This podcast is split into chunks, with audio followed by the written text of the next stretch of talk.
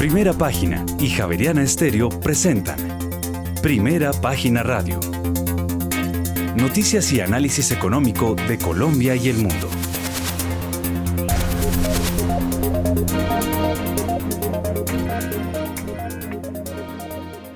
Muy buenos días, son las 6 de la mañana y dos minutos. Les damos la bienvenida a una nueva emisión de Primera Página Radio. Hoy es eh, martes 24 de enero del año 2023. Tendremos todas las noticias y el análisis económico de Bogotá, Colombia y el mundo hasta pasadas las 8 de la mañana. Bajo la dirección de Héctor Hernández y Héctor Mario Rodríguez, hoy presentamos. Ante la ONU, el ministro de Hacienda José Antonio Campo propuso crear un nuevo mecanismo global que sirva para reestructurar las deudas no solo de países pobres, sino también de los de renta media. Además, ve con buenos ojos la idea de crear una moneda respaldada por todos los países de América Latina. Propone que la maneje el Fondo Latinoamericano de Reservas. Por otra parte, las expectativas de inflación de los analistas para el cierre de este año subieron de 7,64 a 8,89% y las apuestas de la tasa de cambio de 4.700 a 4.750. Así lo reveló la más reciente encuesta de opinión financiera que realiza Fe Desarrollo. Por su parte, mm, un crédito por 34,5 millones de dólares aprobó el Banco Interamericano de Desarrollo, esto para apoyar la eficiencia energética en el Caribe colombiano. Y por otra parte, el 6 de enero de este año, la inversión extranjera directa en Colombia creció 3,43% anual y llegó a 174 millones de dólares. Y en otras noticias, 3,11% eh, aumentó la producción de petróleo en Colombia durante noviembre de 2022. La de gas disminuyó 3,87% mm, en comparación con el mismo periodo del año anterior y casi un 4% disminuyó el componente de generación en las tarifas de energía de noviembre y diciembre y el proyecto vial Buga Buenaventura de más de 4 billones de pesos a cargo de la española SACIR firmará un acta de inicio el próximo 15 de febrero. Tendremos estas y otras noticias hoy en primera página radio 6 de la mañana y 4 minutos. Héctor Hernández, muy buenos días. Muy buenos días a todos nuestros oyentes, muy buenos días a usted, Juan Sebastián. No sé si me estarán oyendo bien. Sí, señor, perfecto. Bueno, muy bien. Eh, yo siento su voz entrecortada, no sé si, si así lo estarán eh, eh, oyendo nuestros oyentes pero eh, mm, para que ajustemos ese, ese inconveniente que por lo menos lo, lo observo yo o lo oigo yo. Eh, bueno, son las seis de la mañana y cinco minutos. Yo veo que muy tieso y muy majo eh, amaneció Julio César Herrera, entonces premiémoslo a él vámonos con los datos del petróleo, cómo está, cómo está marchando a esta hora el crudo. Sí, señora, a las 6 de la mañana y 5 minutos los precios del petróleo están mixtos mientras los inversionistas sopesan la demanda de China y la perspectiva de Estados Unidos. La demanda de productos ha elevado el mercado de petróleo y los márgenes de refinanciación. El diferencial de crack 321, un indicador de los márgenes de refinación, subió a 42,18 dólares por barril este lunes, el más alto desde el mes de octubre. Los inversionistas han vuelto a invertir en futuros y opciones de petróleo al ritmo más rápido durante más de dos años, ya que las preocupaciones eh, sobre una recesión del ciclo económico mundial han disminuido, aunque se espera que los datos preliminares del PMI que se publicarán este martes muestren una contracción. A esta hora el petróleo de referencia Brent pierde 0,08%, llega a 88 dólares con 12 centavos el barril, mientras que el WTI desciende a esta hora 0,05% y se cotiza sobre los 81 dólares con 58 centavos el barril. Bueno, a esta hora, a las 6 de la mañana y eh, 6 minutos, mm, mm, miremos entonces eh, o escuchemos pues la versión que tiene Julio César Herrera sobre el comportamiento del petróleo. En mi plataforma lo estoy viendo en 88 dólares con 40 centavos el Brent. Vamos a ver cómo lo está viendo Julio César Herrera. Muy buenos días, Julio César. Muy buenos días, Héctor. Gusto escucharle. Buenos días a Valentino y Juan Sebastián, los apreciados oyentes y analistas. Eh, segunda semana donde disfrutamos unos precios más altos que lo que traíamos desde diciembre 1, prácticamente motivados y a pesar de que vemos esa fluctuación, pues en el hecho de las expectativas de la demanda en el 2023. Estuve leyendo el reporte de la Agencia Internacional de Energía, el que pues fue noticia la semana pasada y es al cual pues apuntaron los analistas para ver un escenario mucho mejor que habla de que vamos a tener 101 millones 101.7 millones de barriles de demanda este año, una demanda muy alta, que es un crecimiento de cerca de un millón comparado de barriles al día, más que lo que tuvimos eh, el año pasado y está mm, sostenido básicamente en el fundamental de que se vuelve a levantar la demanda del importador número uno de crudo en el mundo que es China. Y se espera que desde el domingo, porque fue el nuevo año chino, si ustedes recuerdan, inicia el nuevo año chino, el año del conejo, este año, eh, por eh, los viajes, el movimiento, y ya se está viendo cómo el consumo eh, empieza a crecer, pero está basado en esa premisa de que van a pasar cosas de actividad, de que China abre y pues se están mirando los datos. Hay otro hecho y otra variable que mencionábamos hace unos días y es qué va a pasar realmente con Rusia desde el punto de vista de producción y exportación. Y estábamos mirando números y aquí uno sí ve que en la última semana Rusia, eh, al menos las exportaciones de crudo por eh, desde puertos, en barco, eh, estuvieron la semana pasada en 2.98 millones de barriles al día de su total de exportaciones de 7.8. Esa es una reducción de más o menos 200 mil barriles al día. Rusia sí ha venido declinando sus exportaciones, menos crudo exportados, menos crudo en el mercado, menos crudo en el mercado aprieta más la ecuación demanda y oferta y lleva a que los precios sean más altos. Entonces hay que ver qué va a pasar con el efecto de la Unión Europea y sus restricciones y el G7. Esto le ha costado a Rusia eh, un dinero bastante alto eh, y eh, pues al seguirse reduciendo esa, exportación y ese crudo se necesite en medio de ese número que no debemos olvidar 101.7 millones de barriles de demanda pues vamos a tener este tipo de precios. Son las seis de la mañana y diez minutos. Vámonos con la noticia internacional.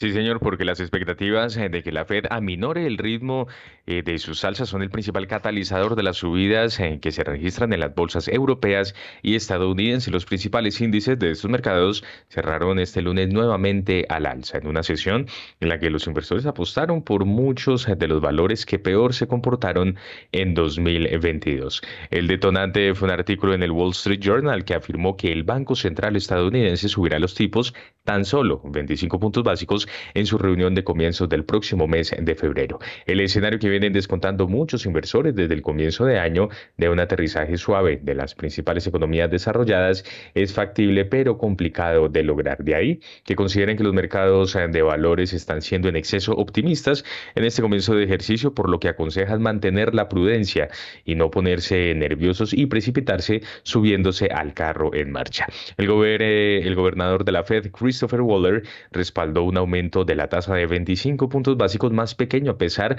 de las preocupaciones persistentes sobre cuánto tiempo estará la inflación en la economía más grande del mundo para volver al objetivo de la Fed del 2%.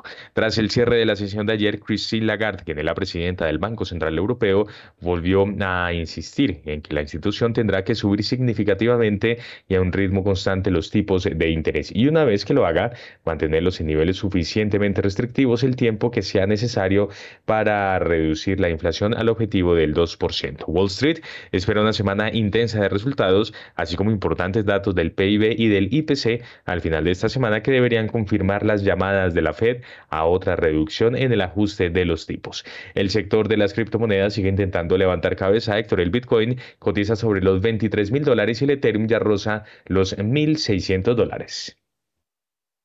Son las seis de la mañana y doce minutos y le damos la bienvenida a Catalina Tobón. Catalina, muy buenos días. Eh, ¿Cómo está viendo el panorama internacional que vuelve a jugar, como siempre, eh, está muy, muy atado a lo que se vislumbre en la Reserva Federal de los Estados Unidos. Catalina. Buenos días, Héctor. Buenos días a los oyentes. Julio César, los de la mesa de trabajo, los demás panelistas. Bueno, pues eh, totalmente de acuerdo un poco con los comentarios. Los mercados están montados en, un, en, una, en una onda o en, digamos, en una, una senda de expectativas donde, pues, que implica una Fed mucho menos alcista, una Fed mucho más moderada, efectivamente los datos en Estados Unidos están como respaldando esa expectativa porque la inflación ha cedido de forma contundente y los datos de crecimiento sí están mostrando que efectivamente la economía de Estados Unidos se está desacelerando de forma eh, bastante eh, importante y pues efectivamente también los resultados corporativos están mostrando que pues las empresas también están, eh, digamos, inmersas en un entorno de menor crecimiento. Esto implicaría pues efectivamente que la Fed solamente subiría sus tasas de referencia a 25 básicos en la próxima reunión, pero lo más importante no es ese dato de cuánto subiría, sino lo que se llama el, el forward guidance, que es como la expectativa hacia, hacia futuro. Y pues eh, eh, lo que hemos visto es mucho apetito por riesgo en el ámbito global mucho apetito eh, que, digamos, eh, que ha implicado una desvalorización importante del dólar eh, frente a las principales divisas, una valorización muy fuerte de la renta variable a escala internacional y una, pues digamos, un apetito también por activos emergentes. ¿Cuál es el riesgo de esa, digamos, posición tan, tan de apetito por riesgo por parte de los mercados, pues que básicamente si la Fed llega a tener eh, un, un, mensaje un poco más en línea con el mensaje del Banco Central Europeo, que es, oiga, tenemos que seguir subiendo tasas para controlar la inflación y efectivamente aún la batalla de la inflación no se ha ganado, pues toda esta, digamos, eh, escalada de valorizaciones se puede revertir. Eh, vuelvo a reitero, los datos han soportado un poco esas perspectivas del mercado, pero me parece que también la reacción de los mercados ha sido muy contundente y tal vez muy extendida frente a una posibilidad que, pues, digamos, no es, digamos, existe, pero no es 100% probable y, pues, digamos, frente al 2022, eh, si bien hemos visto que los datos de inflación han cedido, aún pues no han cedido de la forma tan fuerte y, la nube de la inflación no se ha ganado del todo. La batalla de la inflación no se ha ganado al 100%. 6 de la mañana y 15 minutos. Mm, a esta hora, mm, vámonos de una vez con la noticia, eh, con, la, con las bolsas del mundo. Sí, señor, y antes una recomendación porque PEI, el Fondo de Inversión Inmobiliaria, cuenta con políticas de sostenibilidad ambiental en sus activos. Conozca más sobre el modelo corporativo de sostenibilidad en la página web www.pei.com.co 6 y 15. En primera página radio, las bolsas del mundo. El Nikkei está en su mejor nivel de enero por una menor preocupación sobre los tipos de la Reserva Federal.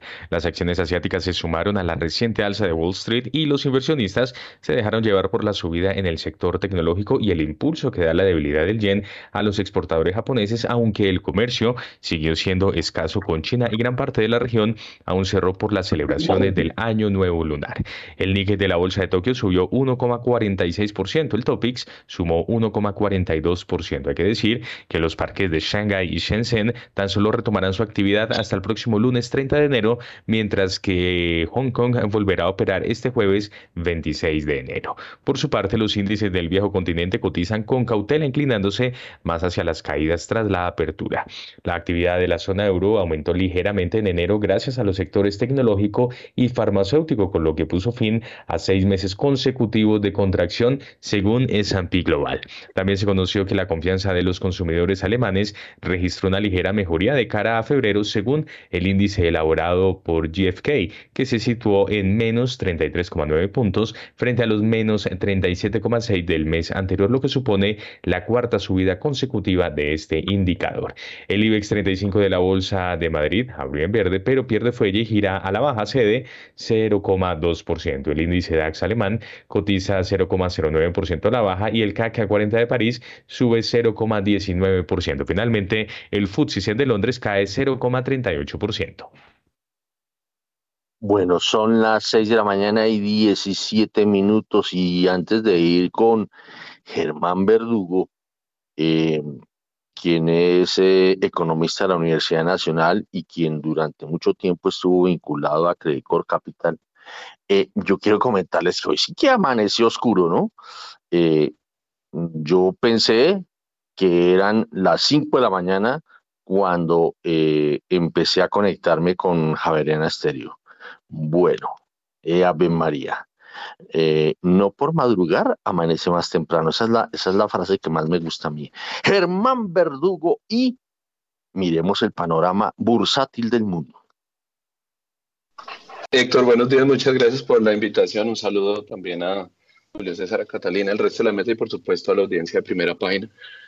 Bueno, pues creo que, Catalina lo, mencionó y lo resumió bastante bien y es mientras haya una pausa, digamos, en la expectativa o una moderación en las expectativas sobre, la, el ritmo de subidas de la tasa de la Reserva Federal en particular, creo que es el, principal aliciente para que los mercados de riesgo, eh, ya sean commodities o, acciones particularmente, tengan un, un nuevo impulso, un renovado impulso en este comienzo de, de año y es lo que hemos venido viendo, así como también una debilidad del dólar. Creo que los tres son indicadores o indicios de la misma situación y es una moderación en las expectativas de subidas de tasas de interés de la Reserva Federal, aunque valga decir que hay analistas importantes alrededor del mundo que, que siguen viendo, digamos, que la posibilidad de que la tasa de la Reserva Federal llegue a ubicarse hacia niveles del 5,5% pues no es menor. Entonces creo que esto es un,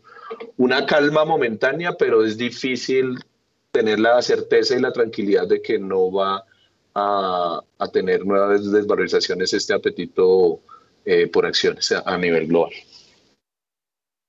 Muy bien, son las 6 de la mañana y 19 minutos. Eh, nos vamos con eh, las bolsas latinoamericanas. Las bolsas latinoamericanas en primera página radio.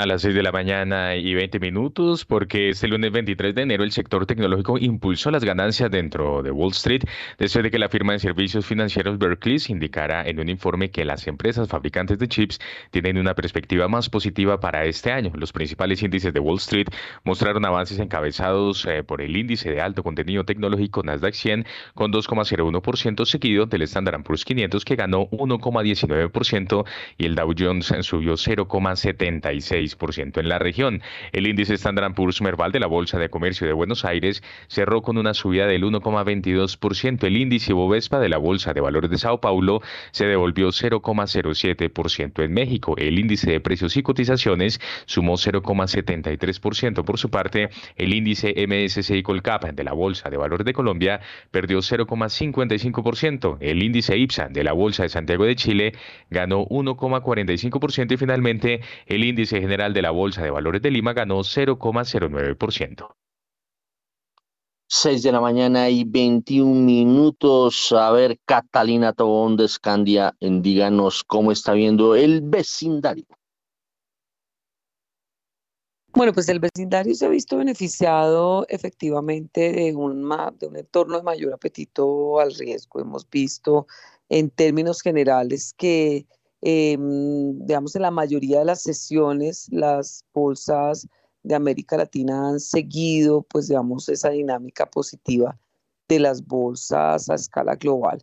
Sin embargo, pues hemos visto recientemente que la tendencia se está agotando un poquito después de valorizaciones recientes, pues estamos viendo algo de toma de utilidades, algo de correcciones, en línea también pues con la dinámica puntual, digamos, de, de, las economías de la región. La expectativa para este año es que pues América Latina eh, sea una región de pues bajo crecimiento con un aporte eh, no tan alto al crecimiento de la economía global y una expansión promedio de América Latina por alrededor del 1, 1.3% de acuerdo con cifras del Fondo Monetario Internacional. Entonces, digamos, lo que estamos viendo es tal vez un ajuste eh, después de algunas sesiones de valorización, algo de toma de utilidades, pero en términos generales, pues digamos, una, una expectativa hacia la región no tan positiva frente a lo que se vivió en el 2022 y en ese sentido, pues las empresas que hacen parte de la región, pues tendrían que tener también un ajuste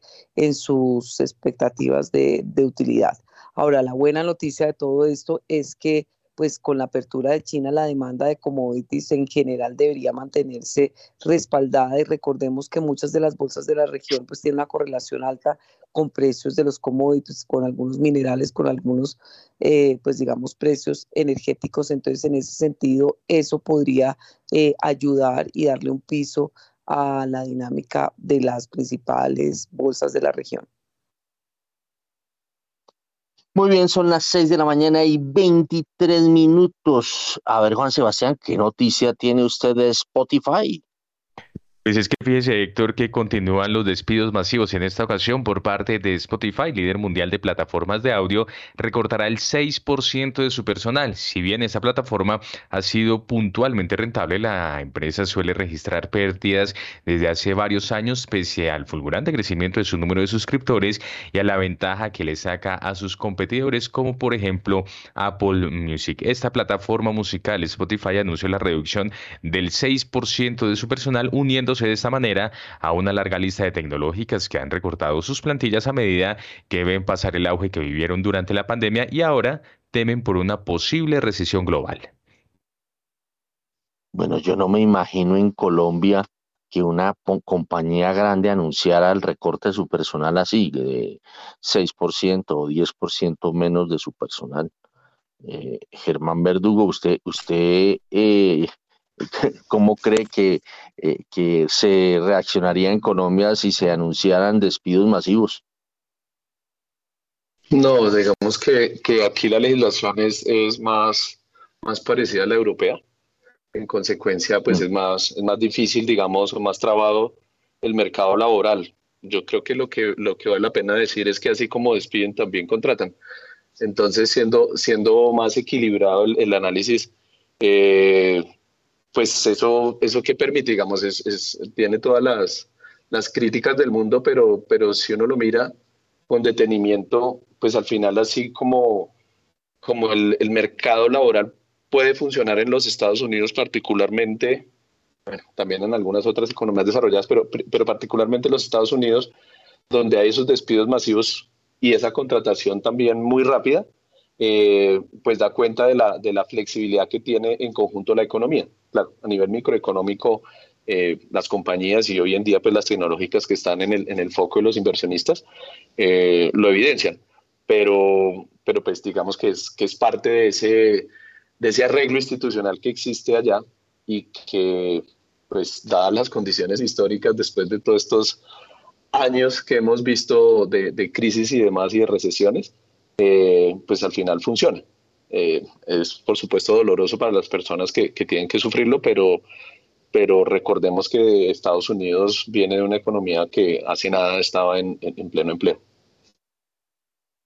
Son las 6 eh, de la mañana y 26 minutos. A ver, en México eh, Julio César Herrera en México, pues eh, como ocurre eh, con los presidentes que son más bien populistas, pues siempre los temas de obras gigantes y cosas así son las que pues se ventilan permanentemente. ¿Usted cómo está viendo la situación en México en materia de infraestructura? Pues Héctor, yo lo estoy viendo muy bien. Estuve en México recientemente el año pasado y pues uno sí ve la diferencia en productividad e infraestructura. Eh, AMLO, que arrancó como muy similar al presidente colombiano, eh, hoy en día está haciendo cosas muy diferentes. como la construcción de tres refinerías, fortaleciendo su industria de energía. Eh, y pues ha sido un mensaje de izquierda que en la práctica pues se ha ido suavizando con hechos reales. Eh, lo último y esta noticia es importante y es que pues ellos inician la construcción de ese ferrocarril que se llama el interoceánico, que va a conectar el Pacífico mexicano con el Golfo de México. Y eso es muy importante porque ahí va a impactar el canal de Panamá. Hoy en día un barco para cruzar el canal de Panamá mientras se alinea, se alista, puede durar 5 hasta 8 días en ese proceso. Eh, ahora la carga podrá cruzar el Estado mexicano en 8 horas. Y esto es muy bueno para México, para su infraestructura y habla pues también de la visión eh, de un país como eh, estos. Y pues este ferrocarril de 554 kilómetros, que lo van a llamar, es el mismo que se llama el tren, tren Maya, ¿sí? Eh, lo van a construir en los próximos cinco años. Eso se va a hablar de, de, esta obra muy recientemente. Hay capital internacional que quiere ser parte de ellos, muchos fondos de inversión, porque pues ese va a poder hacer ese trading eh, Océano Atlántico Pacífico. Hay que ver el impacto sobre el canal de Panamá, eh, porque esta sería la alternativa. Entonces se ve muy bien, eh, la infraestructura sigue creciendo, la moneda de ellos usted ve ha sido la menos devaluada de Latinoamérica.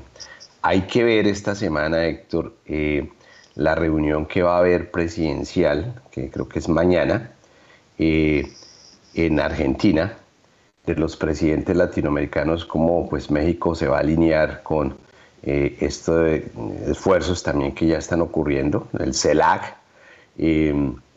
Entonces, que va a ser de la Argentina la séptima, la sede de la séptima cumbre de presidentes de la CELAC, que sé que Lula, eh, Fernández, mismo presidente Petro van a estar muy activos eh, allí y bueno, como México pues se va a unir a todos estos eh, esfuerzos que latinoamericanos que se piensan dar saliendo de esta reunión que inicia el día de mañana en Buenos Aires. Bueno, eh, usted habla de CELAC. ¿Qué es la CELAC? Héctor, em, esta eh, entidad es, un mecanismo eh, de concertación política, el cual los presidentes latinoamericanos, la sigla no la tengo muy... Creo que es la Comunidad de Estados Latinoamericanos y Caribeños, para ser preciso, es un mecanismo intergubernamental. muy bien, allá, ahí rápidamente reaccionó con el Google, ¿no? un mecanismo intergubernamental de diálogo y concertación política, ¿no? Esto creo que fue creado en el 2010. Eh, los miembros son los países latinoamericanos y el Caribe. Eh, y lo que quieren es avanzar el proceso gradual de integración de la región. De ahí que estamos oyendo precisamente todos estos días eh, lo de la moneda única y todas estas cosas, eso no es coincidencia, ¿no?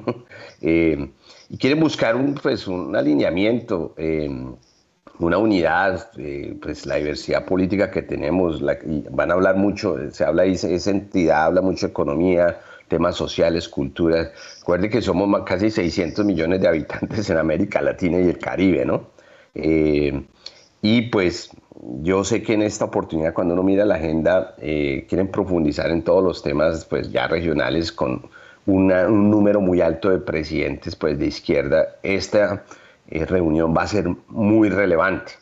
Eh, teniendo un Lula, un mismo Petro, y pues la idea es que puedan profundizar en esos temas de interés común, básicamente.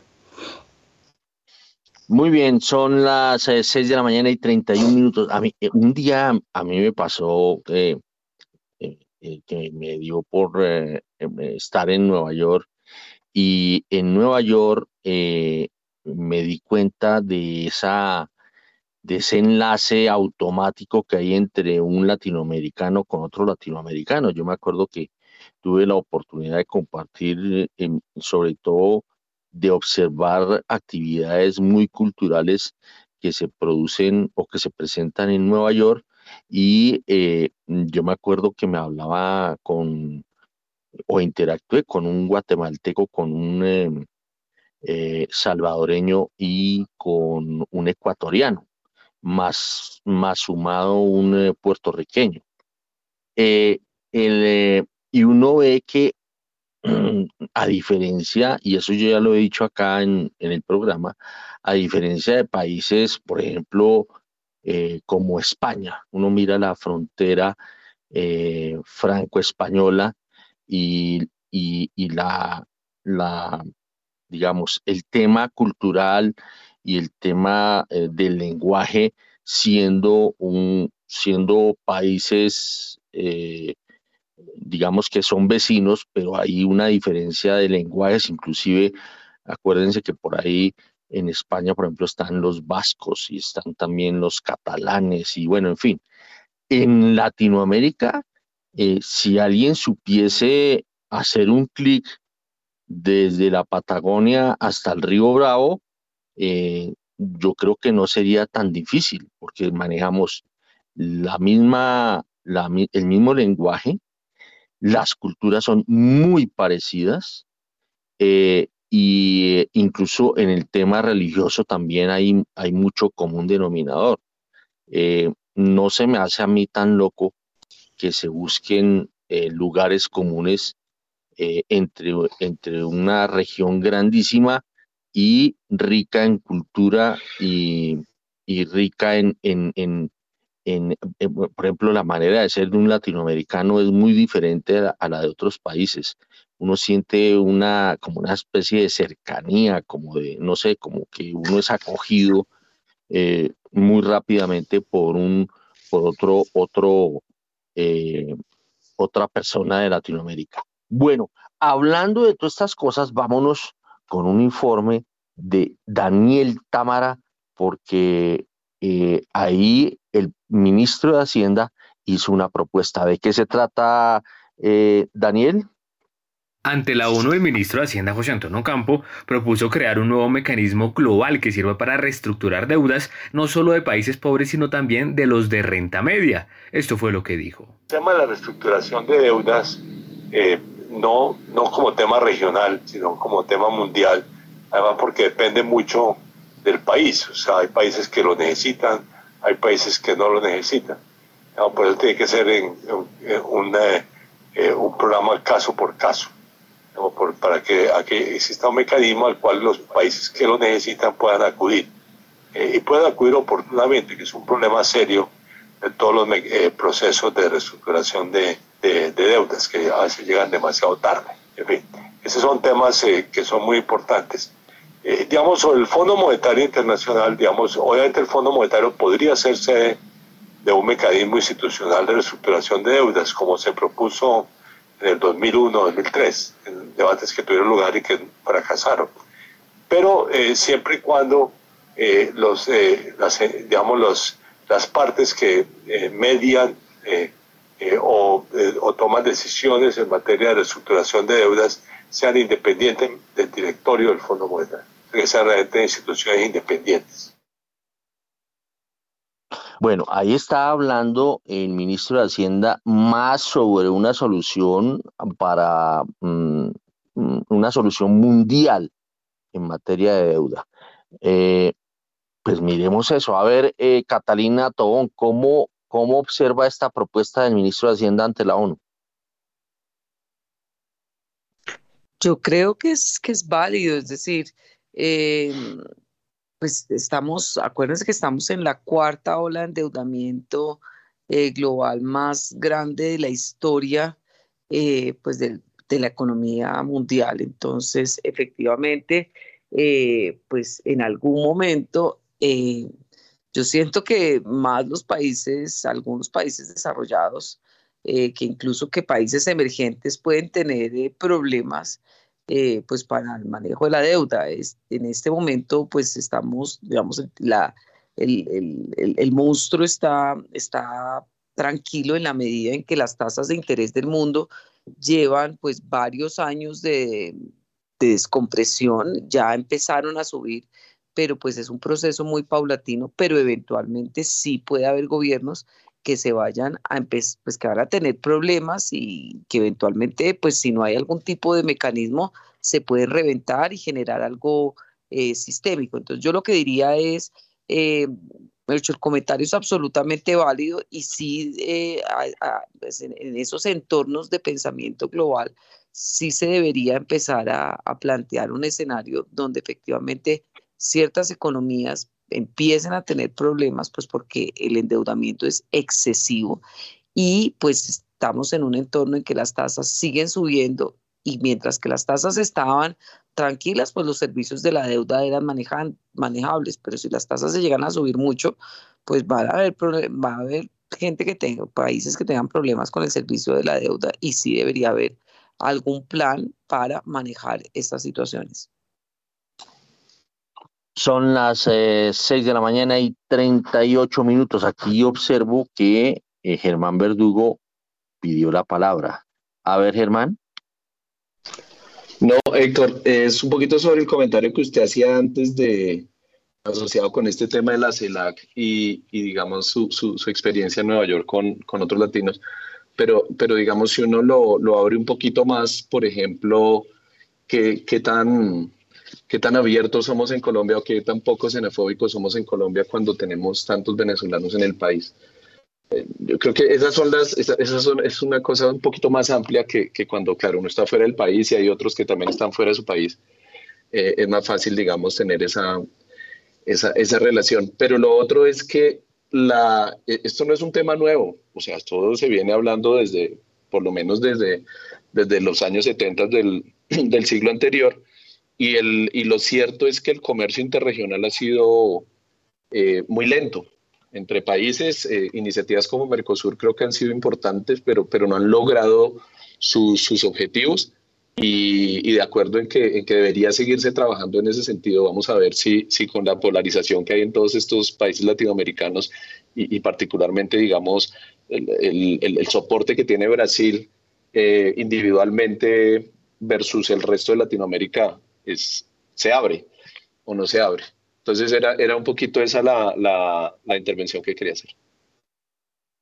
Siguiendo con el tema, con este tema, eh, vamos a ver qué fue lo que dijo el ministro José Antonio Campo con relación a crear una moneda respaldada por todos los países de América Latina.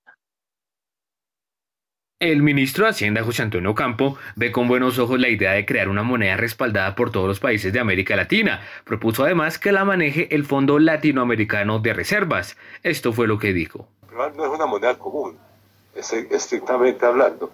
Eh, eh, eh, digamos, no, es el, no es el euro, no es un euro latinoamericano, ¿no?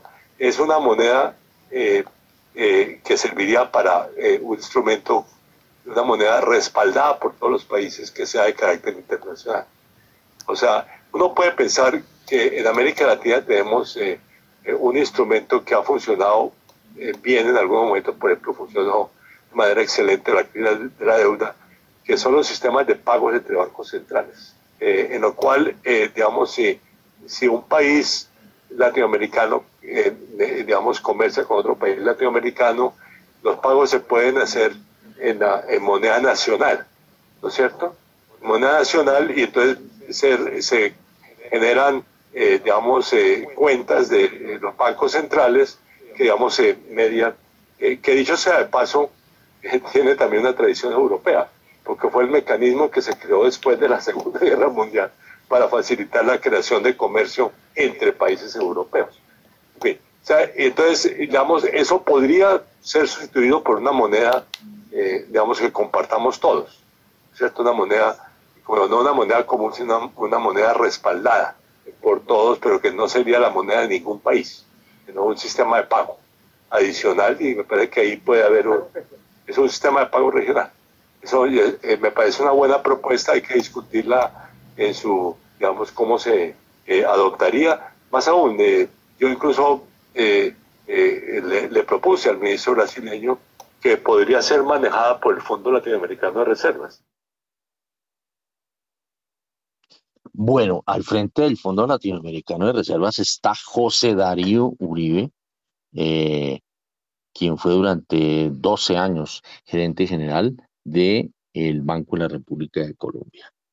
Bueno, estos, estos temas eh, latinoamericanos a veces, no sé por qué algunos nos da como cierta piquiña.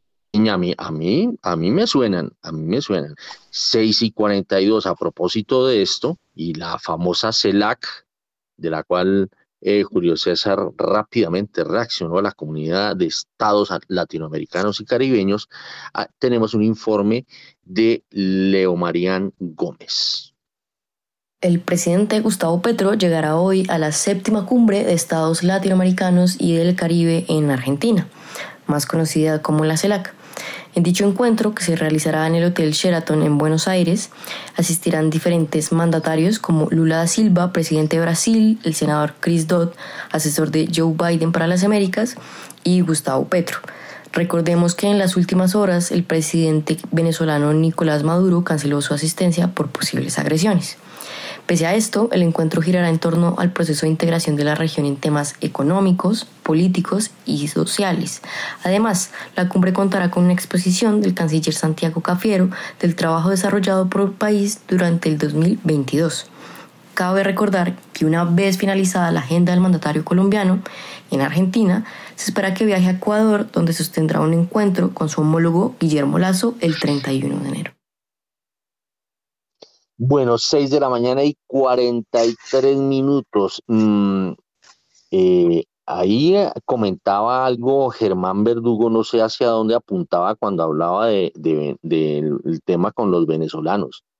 Le quiero decir que en, otro, en otra parte del mundo hubiera pasado lo que pasó con los venezolanos, que se vinieron eh, montones de personas de Venezuela hacia Colombia. Acá se llegaron a calcular cifras por encima de los dos millones de venezolanos por estos lares. Y le cuento que eh, eh, la forma de, como he dicho, el recibimiento no hubiese sido así como el que tuvo Colombia. Claro, esto generó traumatismos, hubo problemas, pero, pero es más, en los fines de semana he tenido la oportunidad de jugar baloncesto con venezolanos. Em, y, uno ve que, obvio, eh, a veces se generan ciertos resquemores, pero la, la, manera de, de, hacer clic es, es, muy grande. Y yo contaba eh, en, el pasado eh, esa anécdota mía de cuando me tocó cubrir la integración latinoamericana, la integración andina que había eventos tanto en San Cristóbal como en Caracas. Eh, cuando a mí me tocaba ir a San Cristóbal, eh, la relación que había entre, eh, entre colombianos y venezolanos era total, era gigante. luego a mí no se me hace como tan, tan complicada la cosa y cuando uno se encuentra con otro latinoamericano, mm, yo no sé, pues a mí me ha ido eh, bien eh, eh, en esa interacción con los latinoamericanos. Entonces, pensar en, en cosas que nos unan, a mí se me hace buenísimo y lo importante es saberlo explotar, saberlo utilizar este tipo de mecanismos. A ver, Germán Verdugo, le doy la palabra ya que pues yo le estoy poniendo unas baterías. No, no, en efecto, mejor dicho, partimos de la misma premisa y es que debería ser, pues Simón Bolívar lo planteó en su, durante su vida, pero, pero digamos, si uno, si uno se remite a experiencias recientes, por ejemplo, el fracaso del Mila, ¿no? Eh, al final, todo este mercado integrado latinoamericano, eh, pues no arrancó. y, parecía sencillo parecía sencillo y hoy es la Alianza del Pacífico, digamos, un poquito recargada, pero, pero no, es tan, no es tan viable. Ahí hay, hay, que tener varias cosas en cuenta. Digamos, la pregunta es por qué el Milan no, no nunca arrancó y, y, no hubo acuerdos, digamos, por ejemplo, en la, en la forma simplemente de, de, llevar eh, el registro eh, de los tributos, ¿cierto? Por una parte, y por otra parte el tema cambiario. Eh, entonces, creo que la iniciativa de tener una moneda única tiene, tiene mucho sentido. Lo que no entiendo eh, desde mi punto de vista es por qué tener una moneda latinoamericana cuando existe una moneda fuerte que ya varios países latinoamericanos tienen, como es el caso del dólar americano. Eh, no sé para qué inventarse cosas novedosas donde ya todo está inventado. Entonces, creo que, creo que hay mucha, mucha tela por recortar. Importante que se haya puesto sobre la mesa este tipo de, asuntos, a ver si, si definitivamente avanzamos, pero le confieso que soy más, más pesimista en términos de, la capacidad de avance de esto. No, yo sé que no es fácil, pero a mí lo que me, se me hace más inveros, inverosímil es la palabra, es que teniendo cosas o lugares comunes tan grandes, no se den, eh, porque tenemos frente a los, al resto del planeta, tenemos unas grandísimas posibilidades de integración por el tema cultural, el tema eh, religioso, por el tema eh, del lenguaje, ¿no? A ver, Julio César Herrera, ¿cuáles han sido sus experiencias en esto? Pues Héctor, yo he tenido la fortuna de haber trabajado en, Latinoamérica. Eh, uno de los cargos que yo tuve fue director financiero para LATAM y el Caribe, como un cargo para la CELAC prácticamente. Eh, fue basado en Miami para que vea, porque la capital de Latinoamérica, algunos dicen que es Miami. Eh, y tuve la oportunidad de trabajar de México a la Patagonia, incluyendo el Caribe. Y usted tiene toda la razón, Héctor. Las sinergias, a pesar de que pues, se dice que Brasil es un continente en sí solo, y, pues eh, sistemas fiscales y económicos brasileños son más complejos que el resto. O sea, Brasil sí es un poco diferente, hay mucha conectividad, la manera de hacer negocios es muy similar. Eh, es, uno se siente en, en, un flujo de México hasta la Patagonia totalmente diferente. Yo sacaría un poco las Guyanas, que son Latinoamérica, pero que por su influencia francesa, holandesa o inglesa, eh, pues si uno sí se siente en otro sitio y usted llega allá y dice, esto es otra cosa, pero aparte de eso, eh, yo creo que hay, como usted dice, mucho en común que no hemos podido explotar. Eh, desde el punto de vista de energía, el potencial energético que se puede aún explotar es mucho más grande. Hay países que tienen una riqueza gasífera muy grande, Brasil, Argentina, el mismo Bolivia, eh, una riqueza minera que son Perú y Chile. Bueno, Colombia está, pero mucho más abajo y Chile pues es de los eh, grandes del mundo, ¿no? Que, hay que tenerlo en cuenta. Eh, entonces yo creo que si no hemos aprovechado y, el, punto que pues se mencionaba es por qué ha sido tan difícil, creo que es el punto Germán. debería ser mucho más sencillo porque pues hay muchas comunalidades. Y mire Héctor, y cierro diciendo yo sí creo que las integraciones regionales son muy importantes. Mire la Unión Europea. La Unión Europea está saliendo de esta crisis tan severa porque actuaron en paquete.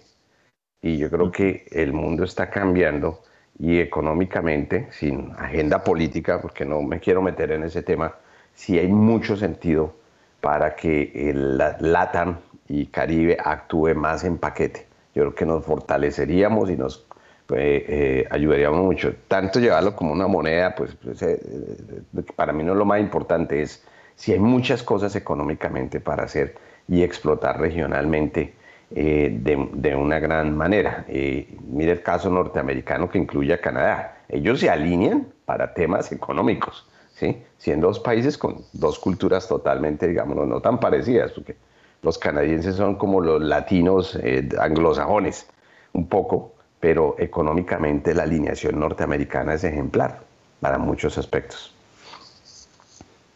Muy bien, así es, 6 de la mañana y 51 minutos. A ver, em, eh, tenemos información que tiene que ver con los PMIs manufactureros.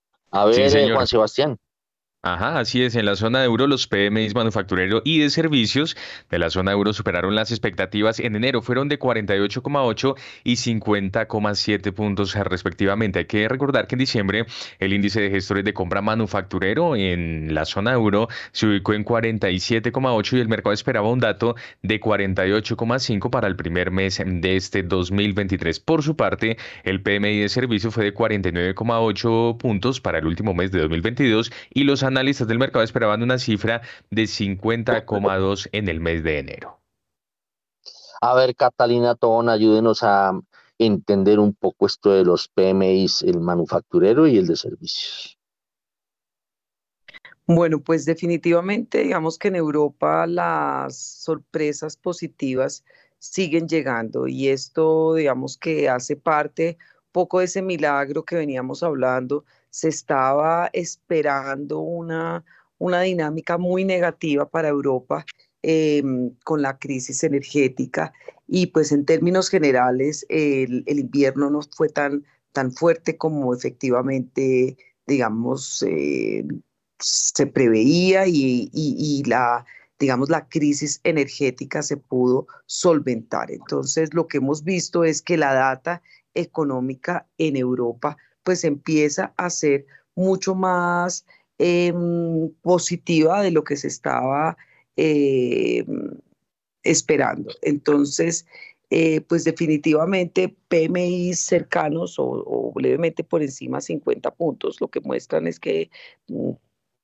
digamos que la actividad está relativamente contenida. Obviamente aún no podemos eh, cantar victoria en la medida en que pues hasta ahora está empezando el año y pues eh, aún falta pues mucha data y, y seguramente la desaceleración va a continuar en un entorno pues donde hay presiones de precios, pero en síntesis un poco los datos desde mi punto de vista son constructivos, PMIs más cercanos a 50 y lo que muestra es que pues la crisis energética no fue tan fuerte que esa dependencia de Europa hacia digamos los productos energéticos eh, rusos se está solventando y que las presiones inflacionarias se mantienen pero están cediendo y eso hace que la capacidad adquisitiva de la población no se vea tan impactada y en ese sentido tanto la producción industrial como los temas de servicios pues estén relativamente contenidos.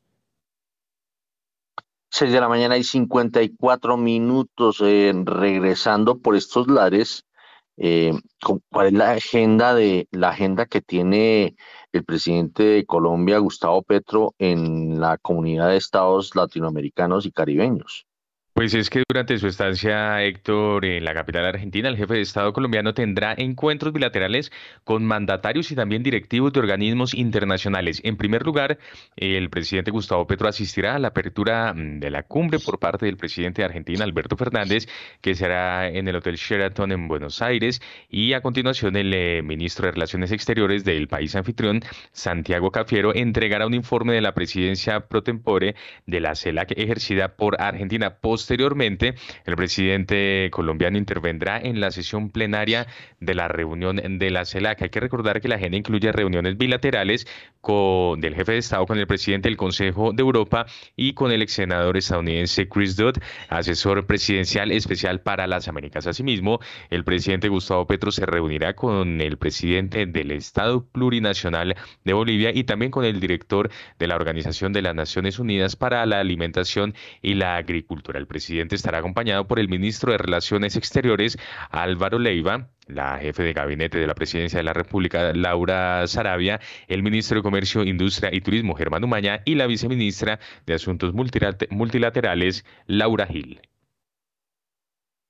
6 de la mañana y 55 minutos. Esto que comentó hace un rato Julio César Herrera de México del tema de infraestructura acá sí que necesitamos infraestructura. Espero que algún día eh, vamos a entender la cosa porque eh, a veces eh, estos temas no evolucionan y nosotros han pasado años pese a diversos gobiernos que han tratado de buscar buscarle la mañita a ver si, si nos sacudimos en materia de infraestructura. 6 y 56, vámonos con los datos que van a a emocionar a los mercados, o no más que a los mercados, a los operadores del mercado.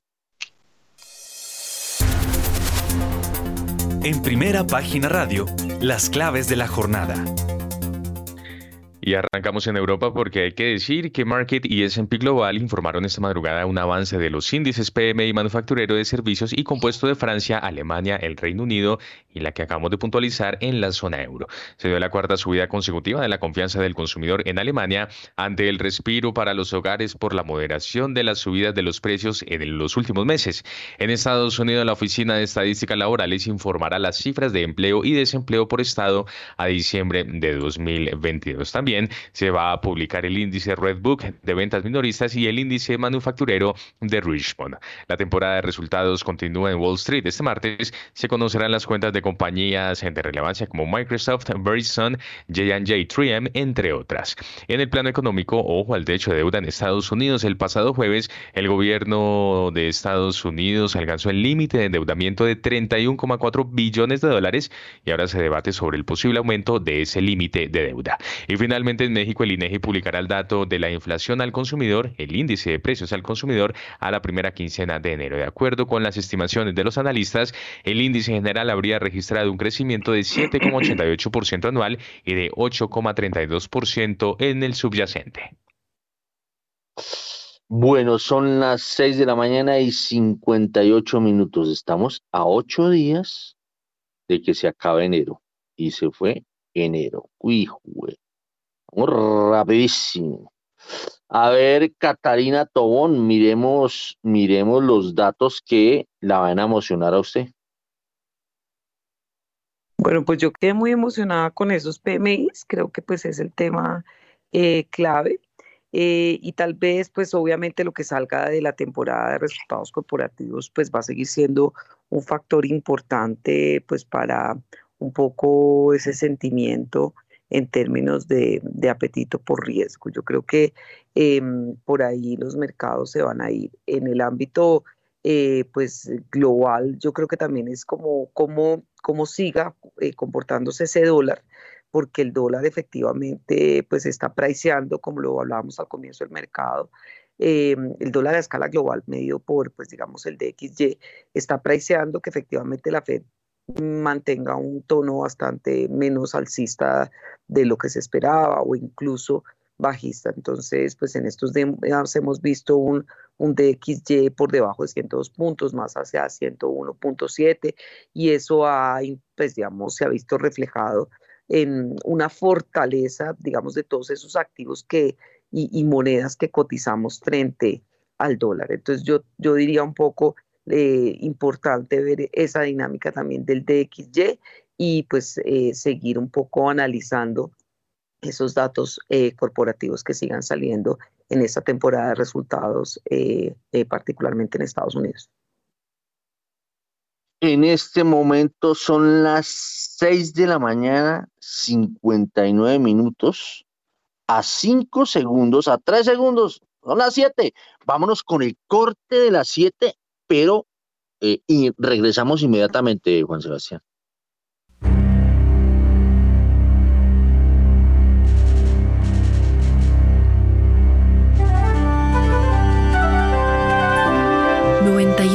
9 Javeriana Estéreo, Bogotá. HJKZ. Sin fronteras.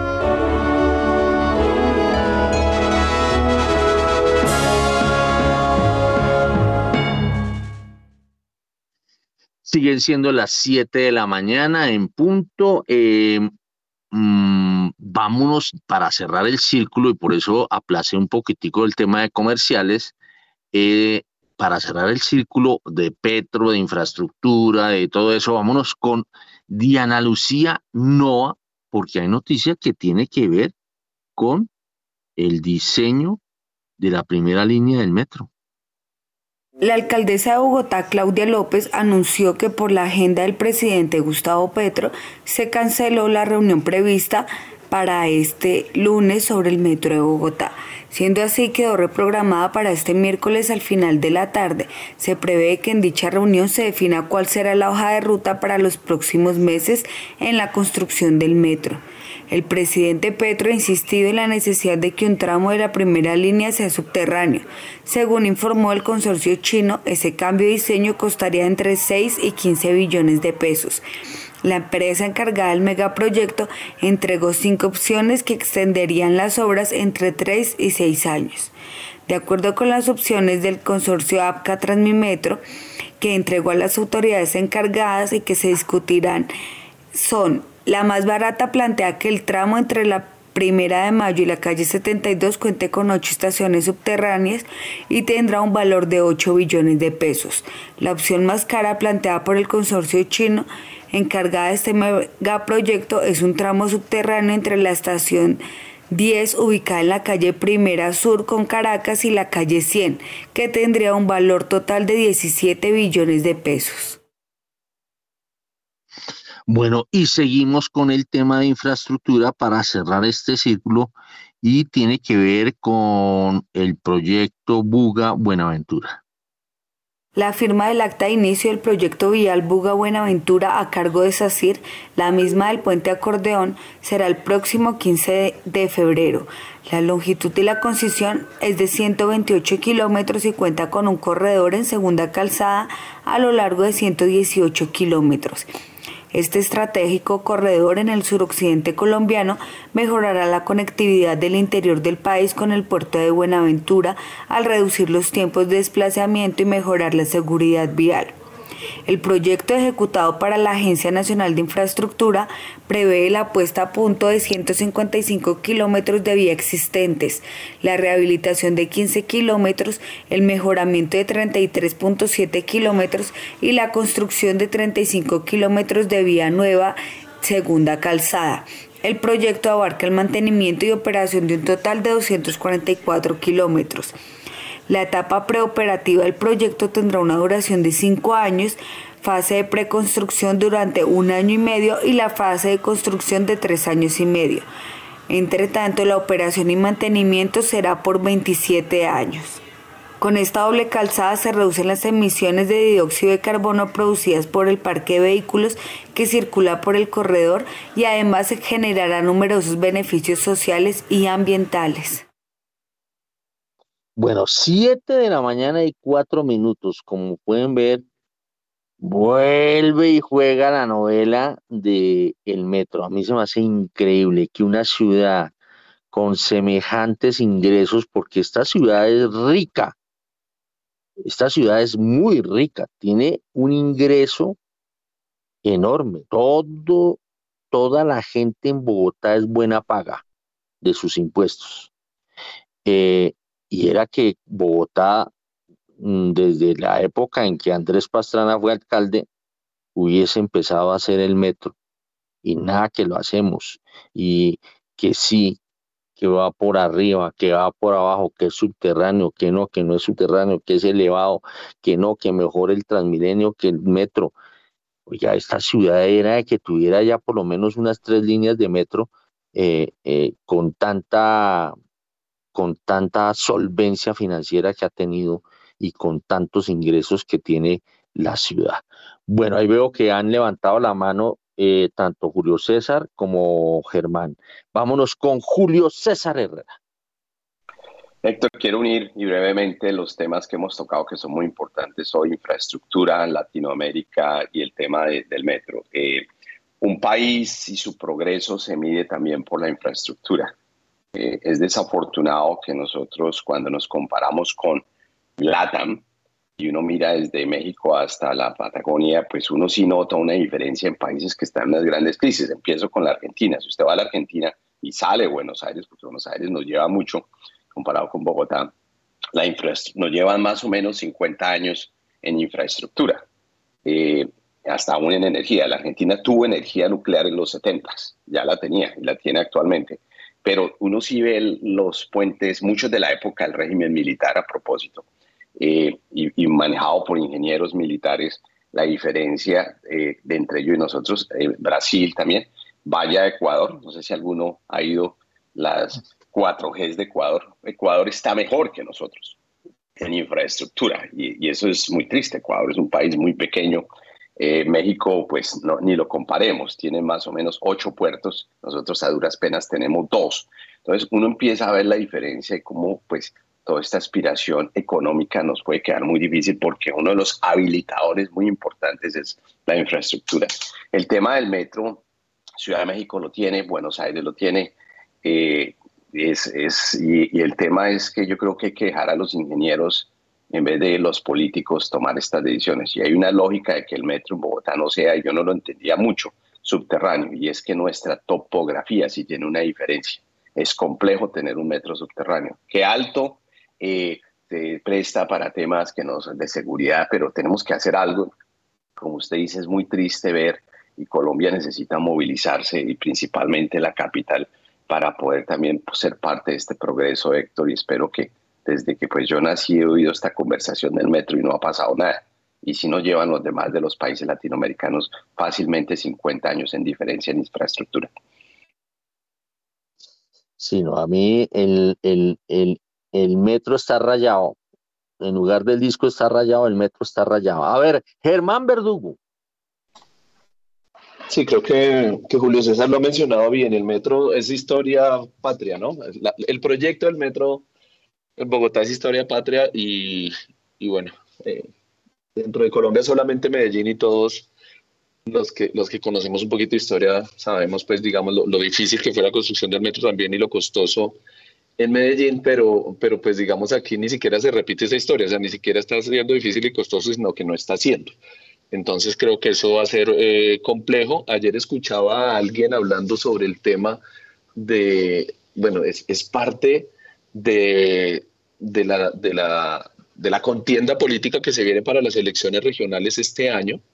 Y, y, eso es triste, ¿no? Digamos nuevamente, como dice Julio César, mejor dejémoselo a los ingenieros que a los políticos, pero, pero pues este es un tema eh, de no acabar, de no, de no iniciar ni siquiera, y definitivamente pues eh, esa, esa aspiración que tiene incluso el actual gobierno de, de tener eh, exportaciones distintas o, una economía distinta a esa que depende del, del petróleo y el carbón, pues con este tipo de cosas va a ser difícil. Y, y, sobre el otro proyecto, digamos, de, de, infraestructura de cuarta generación, sí me parece súper, súper importante. Eh, lo importante es que no pase como la ruta del sol que es llena de huecos o, o como la, el tercer carril Bogotá-Girardot que, que también se demora mucho y lo que ha hecho es infartar el tráfico entre Bogotá y Girardot. Entonces, eh, hay mucho por aprender. No, sé si es problema solamente de los políticos o no, pero, pero hay mucho por aprender todavía en el país para, para desarrollar realmente la infraestructura. Bueno, no, eh, además, fuera de que no hay metro en Bogotá, las vías son un desastre. O sea, eh, yo no entiendo cómo una ciudad que tiene una, una, un flotante tan grande como Bogotá, y aquí no es solamente por el tema de Claudia López, no eche para atrás, todos los alcaldes han sido mediocres en el manejo de la malla vial de Bogotá y obviamente el tema del metro. Sí, a mí me da tristeza de verdad que una ciudad, por ejemplo, Medellín, eh, eh, que en una oportunidad yo oía en un debate en el Congreso a Juan Carlos Echeverry, eh, se hizo un metro que no realmente no, no transporta la gente que debería de transportar, pero hay metro. Allá hay metro. Acá, increíble que Bogotá todavía sigamos discutiendo eh, eh, si hay o no hay metro y lo que es peor, si va a ser por arriba, por abajo, por los lados, no, terrible. Bueno, nos vamos a los commodities para cerrar el círculo internacional y aprovechar a Julio César Herrera que aún está. Los precios de los commodities en primera página radio. A las 7 de la mañana y 10 minutos, el petróleo de referencia Brent llega a 88 dólares con 31 centavos el barril, sube 0,14%, mientras que el WTI sube 0,27% y se cotiza en 81 dólares con 87 centavos el barril. Por su parte, la onza de oro sube 0,53%, llega a 1.938 dólares, mientras que la plata se cotiza en 23 dólares con 83 centavos, se recupera en este momento 1,17%. La libra de azúcar en este momento cae 0,5%. 0,05%, se cotiza sobre los 19 centavos de dólar, mientras que el café desciende en este momento 0,66% y se cotiza en un dólar con 57 centavos la libra. Finalmente, la tonelada de carbón desciende 1,15%, se cotiza en 172 dólares, mientras que la tonelada de níquel sube en ese momento tan solo 0,07% y ya llega a los 27.657 dólares la tonelada. Bueno, démosle paso a Julio César Herrera para que me ayude a mirar los commodities, eh, petróleo, eh, eh, gas, que veo que aquí el gas, venga a ver, el dato del gas es que sigue subiendo, está creciendo en el en la en, en este día 3,41%. A ver, Julio César Herrera. Iniciando con petróleo, Héctor, eh, creo que va a ser muy relevante y usted ya decía, se nos acabó enero, el primero de febrero, la semana entrante, viene la reunión de OPEC, se van a revisar datos, creo que ahí va a ser muy importante si mantienen el output, eh, como se está las eh, ventas de crudo y lo que OPEC coloca en el mercado igual, pues no vamos a ver una diferencia mayor debemos seguir observando cómo viene esa recuperación china eh, desde el domingo para acá. luego son días tempranos, pero es muy importante y es un dato que va a marcar la diferencia en lo que viene en los días y que sigue pasando con eh, las cifras rusas que finalmente se están sabiendo. Sí está viendo una declinación en lo que Rusia puede exportar y eso va a determinar para que el 2023 sea un año, yo lo llamo el año lo divido en dos partes. Eh, mitad del año, la primera mitad vamos a estar en el corredor de los 85 a los 95 dólares en calidad Brent. Si la demanda llega a superar, a llegar en la segunda parte al 101.7, nosotros podemos empezar a movilizarnos arriba de los 95 y poder superar los 100, según lo dice la Agencia Internacional de Energía, pero allá llegaremos, pero esto va a ser un, un periodo así. Gas, eh, Héctor, el gas, eh, no hace mucho que estábamos en 7 y 8 dólares Henry Hub, pero hoy estamos en 3 dólares 56. ¿Y qué pasó? Eh, y Catalina lo mencionó un poco. El clima no ayudó. Nosotros tuvimos un invierno muy suave en la parte sur de los Estados Unidos. Sí hubo muchas lluvias eh, en California, en toda esta parte eh, del occidental de los Estados Unidos, pero el consumo de gas eh, se disminuyó severamente aquí y en Europa. Y bueno, muy bueno para los europeos que a pesar de sus dificultades o en adición a sus dificultades no tuvieron ese invierno tan severo, aún falta parte del, invierno, pero eso ha llevado a que pues la demanda de gas se redujo significativamente y pues tenemos gas a 3 dólares 55 cuando estuvo, te recuerdo, en noviembre a 7 y 8 dólares. Eh, el, el cargamento de gas licuado natural eh, también han salido a un precio mucho más bajo a los que tenemos actualmente, pero esa fue la gran dinámica del gas y en la medida pues que volvamos a, movilizarnos dentro del mes de febrero, eh, ahí podemos sostener esos precios. No vamos a ver precios altos de gas, Héctor, eh, por un buen tiempo. Muy bien, a propósito de commodities, hay noticia del cobre. Sí, señor, que se genera en los últimos instantes tiene que ver justamente con la producción de cobre mm, de la minera Attico Mining que llegó en esta ocasión, disminuyó 17% en el 2022. La producción de oro contenidas en eh, concentrados aumentó 2% con respecto a 2021 a un 11,25 onzas. De acuerdo con la canadiense, en 2023 se continuará explorando agresivamente el proyecto El Roble, buscando extender la vida útil de la mina y al mismo tiempo completando el estudio de factibilidad de la plata y el proceso de obtención de permisos. Hay que recordar que la mina El Roble es una mina subterránea de cobre y oro de alta ley con una capacidad de planta de procesamiento nominal de mil toneladas por día ubicada en el departamento del Chocó. Su producto comercial es un concentrado de cobre y oro. Dígame, eh, Juan Sebastián, ¿qué dato usted tiene de oro? En este momento la onza de oro se cotiza sobre los 1.938 dólares, sube 0,53%. Bueno, yo estoy por los mismos lados, 1.938 dólares. En, el último mes ha aumentado 7,8%.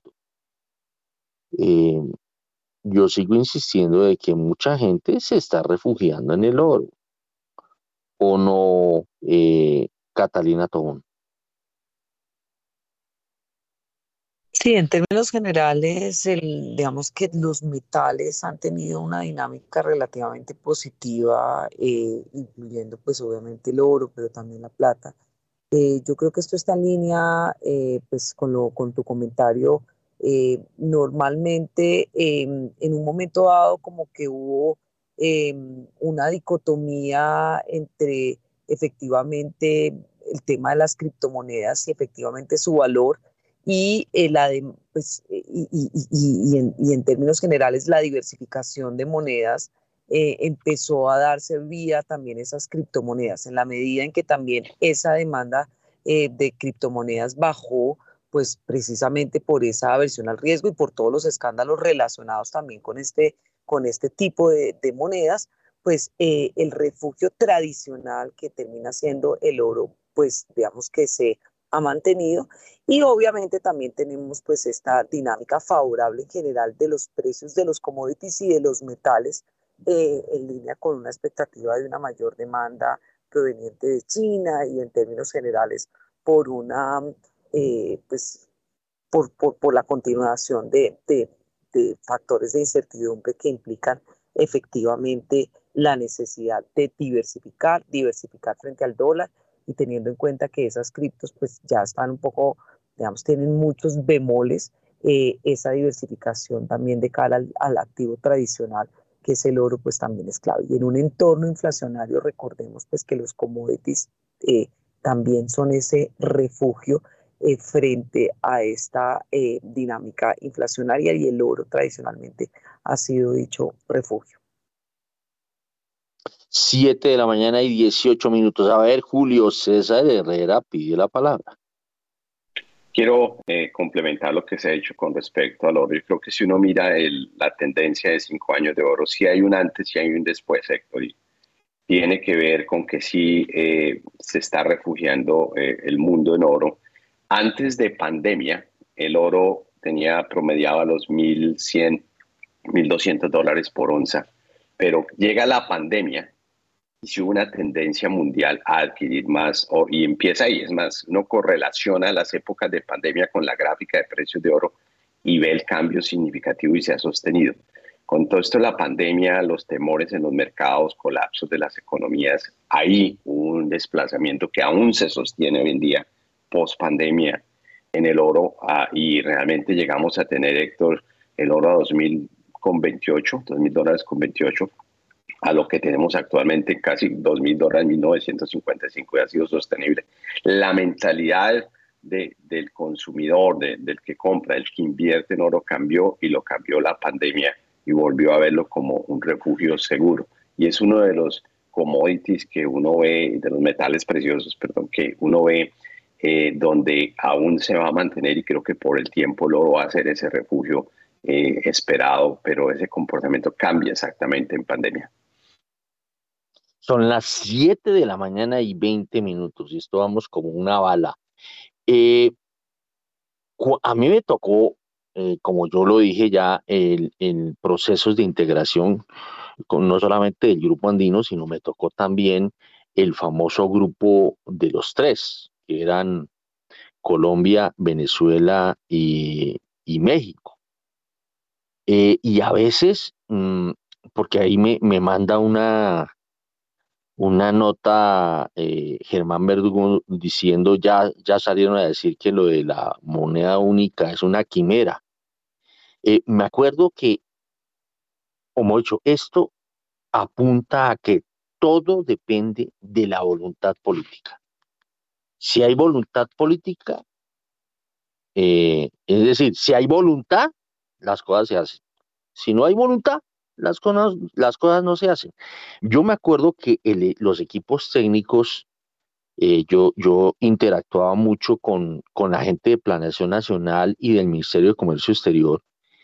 Y, y, yo me acuerdo que inclusive un día tuve una anécdota con, con Juan José Chavarría, porque me habían contado que había habido una garrotera técnica en torno al, al G3 eh, y yo lo llamé y, y, y, no me pasaba el teléfono Juan José Chavarría, que era el viceministro de Comercio Exterior de, de, la época.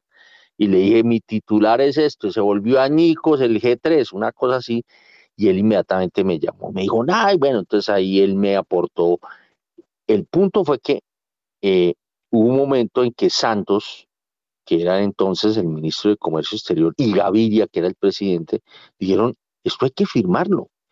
Y, y se fueron más allá de lo que estaban pensando los, los, estos, los técnicos y, y anunciaron la integración, se pusieron de acuerdo con los otros mandatarios y, ministros de, del ramo correspondientes y se firmó el G3. Pues, ¿a qué le tocó hacer a los técnicos? Acomodarse a una decisión política. Está ya con nosotros Daniel Castellanos, quien es macroeconomista y quien yo creo que ha conocido mucho estas, de estas vicisitudes, porque a veces lo técnico eh, se le atraviesa a, lo, a las decisiones políticas. Usted ve muy loco el tema de pensar en una integración, una verdadera integración latinoamericana, teniendo tantos lugares comunes y ahora que empezamos a hablar de una moneda única, Daniel Castellanos, muy buenos días. Eh, muy buenos días, Héctor, y muy buenos días a la mesa y a todos los oyentes. Un placer estar con ustedes. El tema de la eh, moneda única es eh, muy complicado y uno tiene que, digamos así, compararlo con, con, dos experiencias que yo creo que son importantes. La primera es la experiencia que suena trivial de la moneda única en Estados Unidos. Estados Unidos es un país federal eh, en el cual 50 estados, digamos, de alguna manera acuerdan tener la misma moneda. Eso suena una tontería porque uno está acostumbrado a considerar a Estados Unidos como un único país y por lo tanto es razonable que tenga una única moneda, pero, eh, pero no es tan trivial. Eh, y voy a tratar de resaltar por qué. Y el segundo caso obvio es el caso de la Unión Europea. Eh, las ventajas de la moneda única son claramente que, es un estímulo a la actividad comercial. Eh, se facilita el comercio cuando uno tiene una moneda única. Y pues las irresponsabilidades monetarias de ciertos países eh, encuentran un freno natural en la existencia de una moneda única, ya que ningún país controla directamente la moneda. Entonces es un mecanismo que puede ser utilizado con fines antiinflacionarios y por lo tanto puede ser una forma, eh, llamémoslo así, creíble de bajar la inflación. La dificultad está en que cuando un país pierde la independencia monetaria, eh, pierde también la capacidad de utilizar la política monetaria como estabilizador del ciclo económico. Eh, y eso puede ser muy grave para países que, que, enfrentan una recesión. El ejemplo más claro eh, fue durante la recesión del año 2008, que golpeó particularmente fuerte a los países mediterráneos de Europa, particularmente a España y Portugal, España y Grecia y bueno, Portugal también. Y mm, ellos estuvieron a punto de salirse del euro y porque pues con la crisis que tuvieron, eh, pues realmente necesitaban una devaluación de la moneda, pero no podían hacerlo eh, al estar dentro del euro. Em, ese fue un problema que se resolvió políticamente. Alemania impuso su fuerza política y económica y se trataron de generar algunas ayudas para ese tipo de países, pero en realidad esos países durante esa recesión sufrieron muchísimo. Si uno quiere mantener una moneda única, es necesario que haya una política fiscal eh, que apoye a los países más débiles en los momentos de necesidad. Si eso no existe, es bastante difícil que haya una moneda única. Entonces la pregunta es en América Latina eh, si se van a satisfacer esas condiciones. Em, la primera es que hay una gran diversidad de ciclos económicos. Entonces eso hace muy difícil pensar en una moneda única. Y la segunda es si vamos a ser capaces de tener una política fiscal diferencial dependiendo de las necesidades de cada país en cada momento histórico. Yo también veo eso muy difícil. En ese sentido, tiendo a pensar que, que, la idea de la moneda única latinoamericana está más del lado de la quimera que, que del lado de la realidad. Eh, pero también, digamos, de alguna manera alcanzo a observar la, la grandeza de visión que sugiere que, que América Latina se tiene que mover en el sentido de crear un bloque económico, un tercer bloque económico que pueda ser de alguna manera comparable a Estados Unidos y a Europa. Y la pregunta es si Europa lo logró hacer eh, a los pocos años de haber tenido una guerra intestina que, pues que en realidad se convirtió en una guerra mundial, pues si hubiera la voluntad política en América Latina debería ser posible hacerlo también, ¿cierto? Entonces, eh, mm, existen dificultades técnicas manifiestas, eh, pero si existe la voluntad política, se puede hacer. Eh, lo último que uno debe tener en cuenta es que en el caso europeo eso fue un proceso muy gradual, que pasó primero por una Unión Europea que no, una unión monetaria que no tenía eh, todavía una sola moneda y durante mucho tiempo se pudieron, digamos, adaptar a eso. Y antes de tener la Unión Europea, pues tuvieron un, pacto económico que comenzó con el acero y el carbón. Entonces fue un proceso un proceso gradual que tomó muchos años y pues que sería bueno eh, tomar ese ejemplo en el caso latinoamericano para ir aprendiendo los detalles que sean necesarios, que sean del caso. Bueno, como pueden ver, eh, eh, Daniel Castellanos hace la combinación de la visión del técnico y de la posibilidad de la decisión política en, Europa hay países que son el, folclore completo, ¿no? Grecia es un folclore completo, Portugal, ni qué decir. Eh, inclusive a veces se, se, juntan o, se acercan a eso España e Italia, pero con todo y eso, ahí está marchando el tema europeo con una sola moneda. Eh, eso es de, como dice también eh, Daniel, eso es de voluntad política. Y a veces esas son decisiones que tienen que adoptar es los presidentes. Los técnicos pues se dedican a tratar de construir lo, lo decidido, porque a veces los técnicos se enredan demasiado en, la cosa, en la cosa técnica.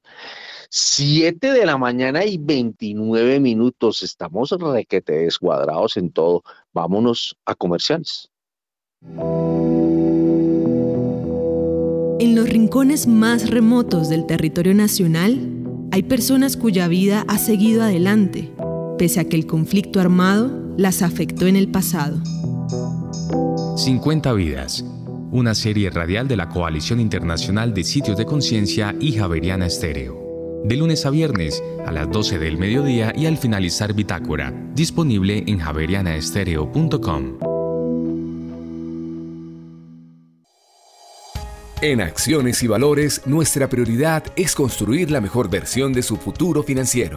Por ello, creamos soluciones para cada uno de sus objetivos Descubra nuevas formas de ahorrar y simplifique todo desde el celular a través de inversiones digitales desde un peso.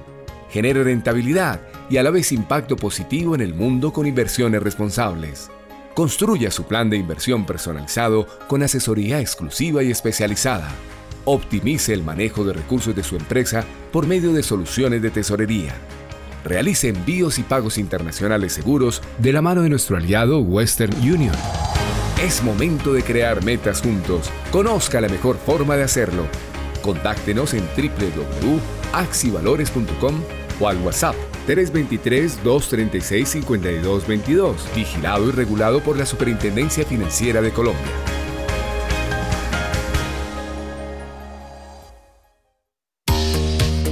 Los invito a que me escuchen todos los martes, de 7 a 8 de la noche, en vivo con Daniel Rincón, a través de los 91.9 NFM de Javerian Estéreo.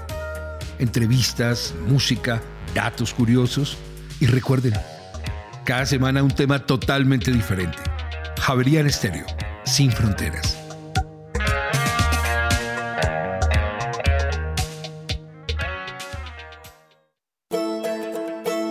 Relatos de País, una serie que recoge voces e historias de diferentes lugares de Colombia.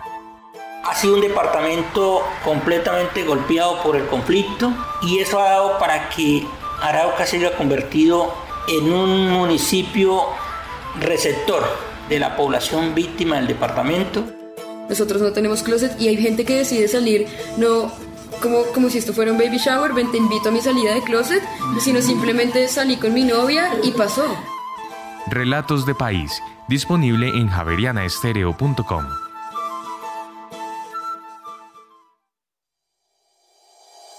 En Acciones y Valores, nuestra prioridad es construir la mejor versión de su futuro financiero. Por ello, creamos soluciones para cada uno de sus objetivos. Descubra nuevas formas de ahorrar y simplifique todo desde el celular a través de inversiones digitales desde un peso. Genere rentabilidad y a la vez impacto positivo en el mundo con inversiones responsables. Construya su plan de inversión personalizado con asesoría exclusiva y especializada. Optimice el manejo de recursos de su empresa por medio de soluciones de tesorería. Realice envíos y pagos internacionales seguros de la mano de nuestro aliado Western Union. Es momento de crear metas juntos. Conozca la mejor forma de hacerlo. Contáctenos en www.axivalores.com o al WhatsApp 323-236-5222, vigilado y regulado por la Superintendencia Financiera de Colombia.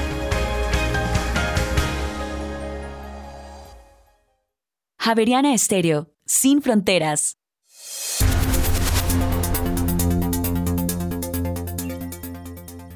Ya tenemos en Colombia las 7 de la mañana y 33 minutos y el precio interno por carga de 125 kilos de café pergamino tipo Federación en Colombia se recuperó y llegó a 1.772.000 pesos la carga. Bueno, son las 7 de la mañana y 33 minutos y antes de irnos, y 33 minutos, me sonó como a mi, a mi netos, y 7 de la mañana y 34 minutos.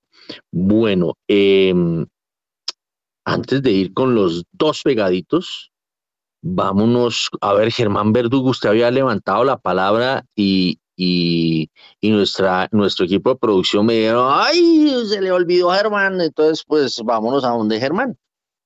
Gracias, Héctor. Simplemente para, para cerrar un poquito con, con, mi impresión sobre el tema de la moneda única y, y después de la gran exposición de Daniel, creo que el tema es también tener en cuenta ¿qué tan políticamente viable será en la actualidad cuando uno tiene países en Centroamérica, uno en particular que está con su moneda como el Bitcoin, un experimento a nivel global, y otras monedas, otros países que vienen dolarizados hace rato, no, no los veo devolviéndose, por eso creo que es interesante el debate, pensando por supuesto siempre en largo plazo, pero, pero me parece que es más un debate hacia por qué no la dolarización.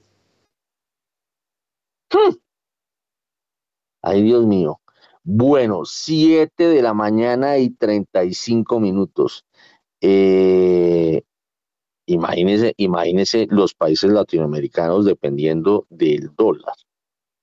Eh, y estamos buscando es una moneda única, pues terminamos supeditados a, a la política monetaria de los Estados Unidos.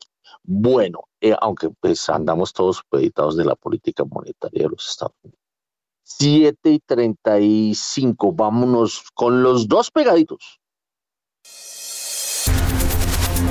¿Cómo andan las tasas de interés? En primera página radio.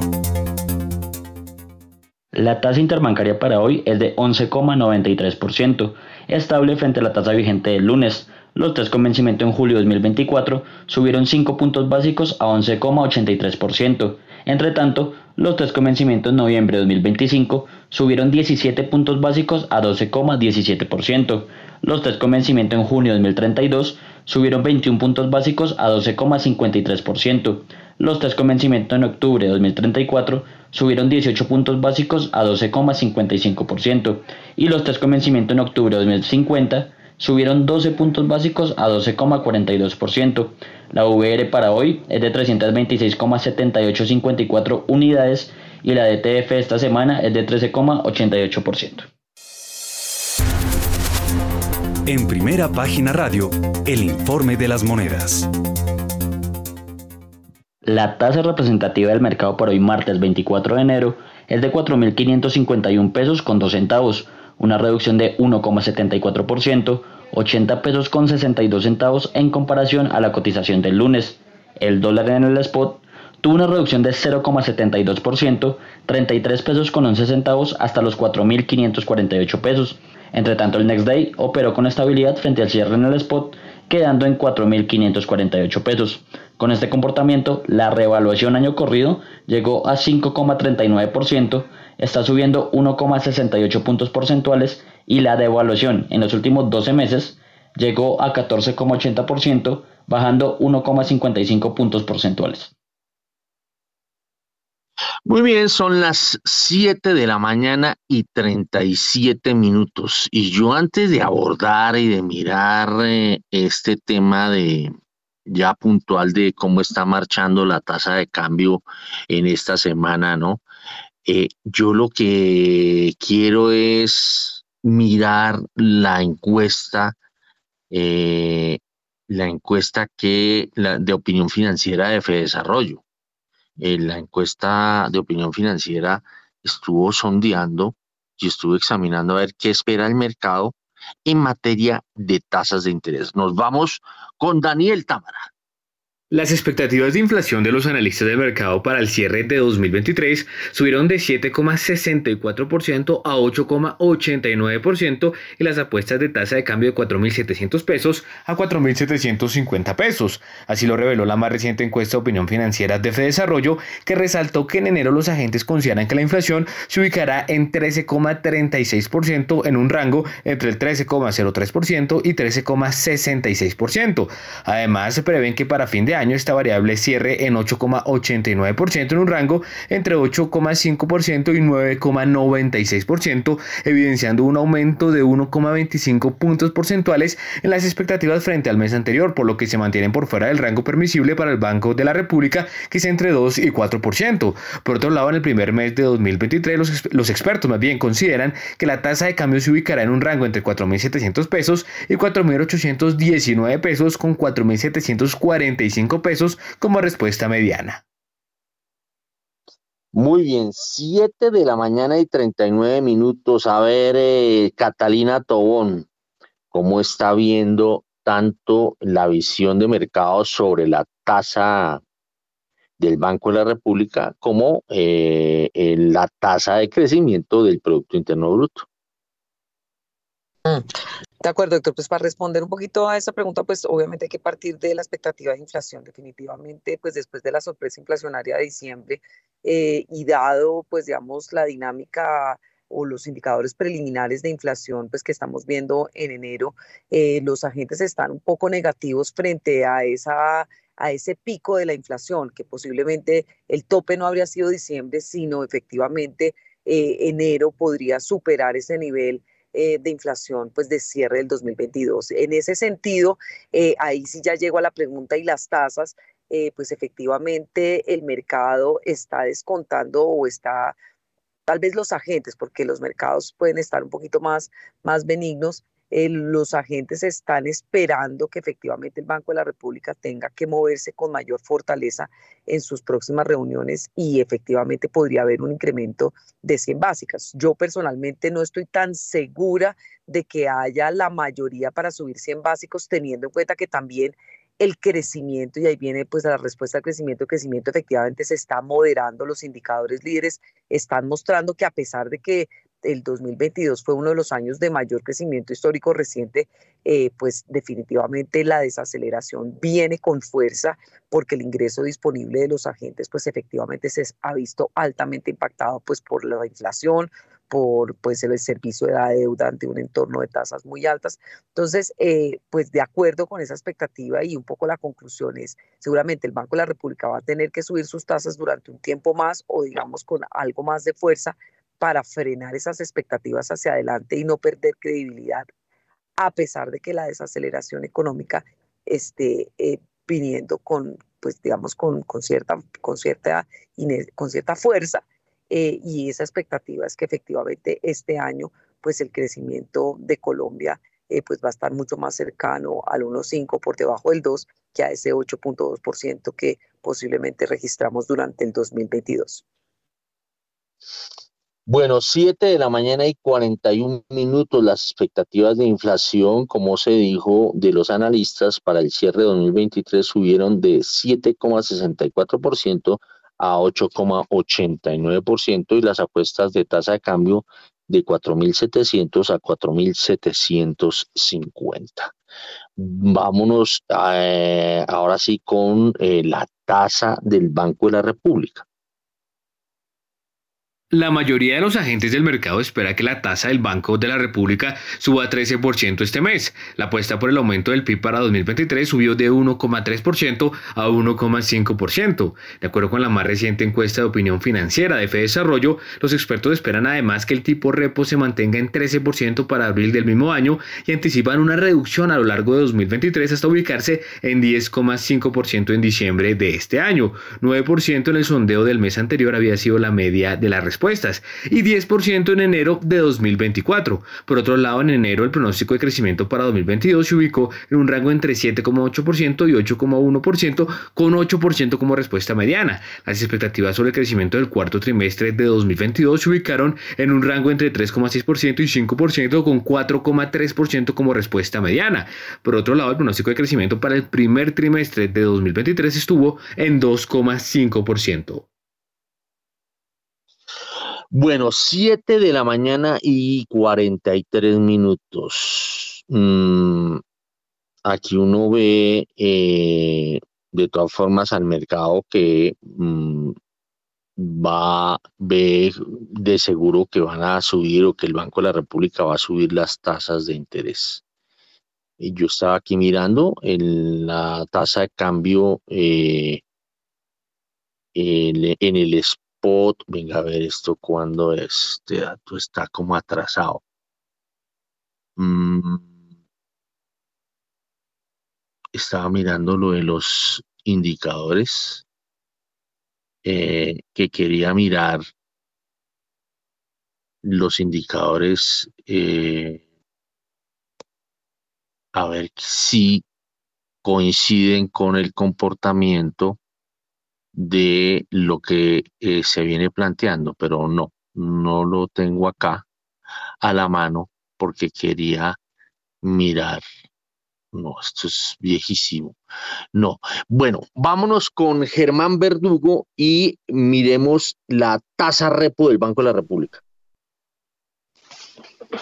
Bueno, pues la tasa repo yo creo que eh, pues digamos, si, bien coincide un poco con la visión de Catalina, definitivamente creo que, que el tema, eh, pues en Colombia, a diferencia de lo que sucede en, ya en algunas economías desarrolladas, pues es, está difícil de prever cuál va a ser realmente ese, ese pico. Entonces, en ese orden de ideas, sí creo que debería irse por los 100 puntos básicos la, la subida de la tasa repo en esta, en esta ocasión. Dicho eso, también creo que y, y a lo, lo sacaba en un reporte muy reciente, al final la transmisión hacia las tasas de interés ha sido mayor que en otras ocasiones. Y cuando uno observa esas tasas de, captación y colocación con, niveles por encima del, de, pues muy por encima de los test por un lado y muy por encima de la tasa repo por el otro, pues definitivamente muestra que, que la política monetaria está siendo, digamos, más apretada. Ahora, ¿es restrictiva o no? Depende de cuál va a ser el, el comportamiento de la,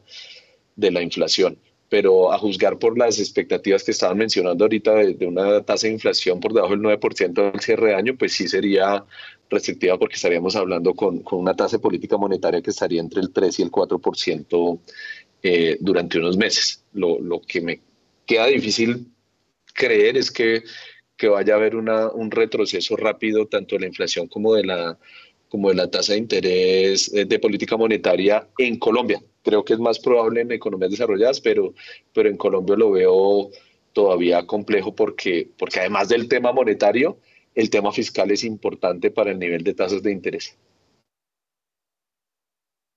Muy bien, son las 7 de la mañana y 46 minutos. A ver, Daniel Castellanos, ¿cómo está viendo la percepción del mercado sobre el tema macroeconómico y sobre las eh, expectativas que tiene eh, sobre eh, para dónde va a apuntar la Junta Directiva del Banco de la República.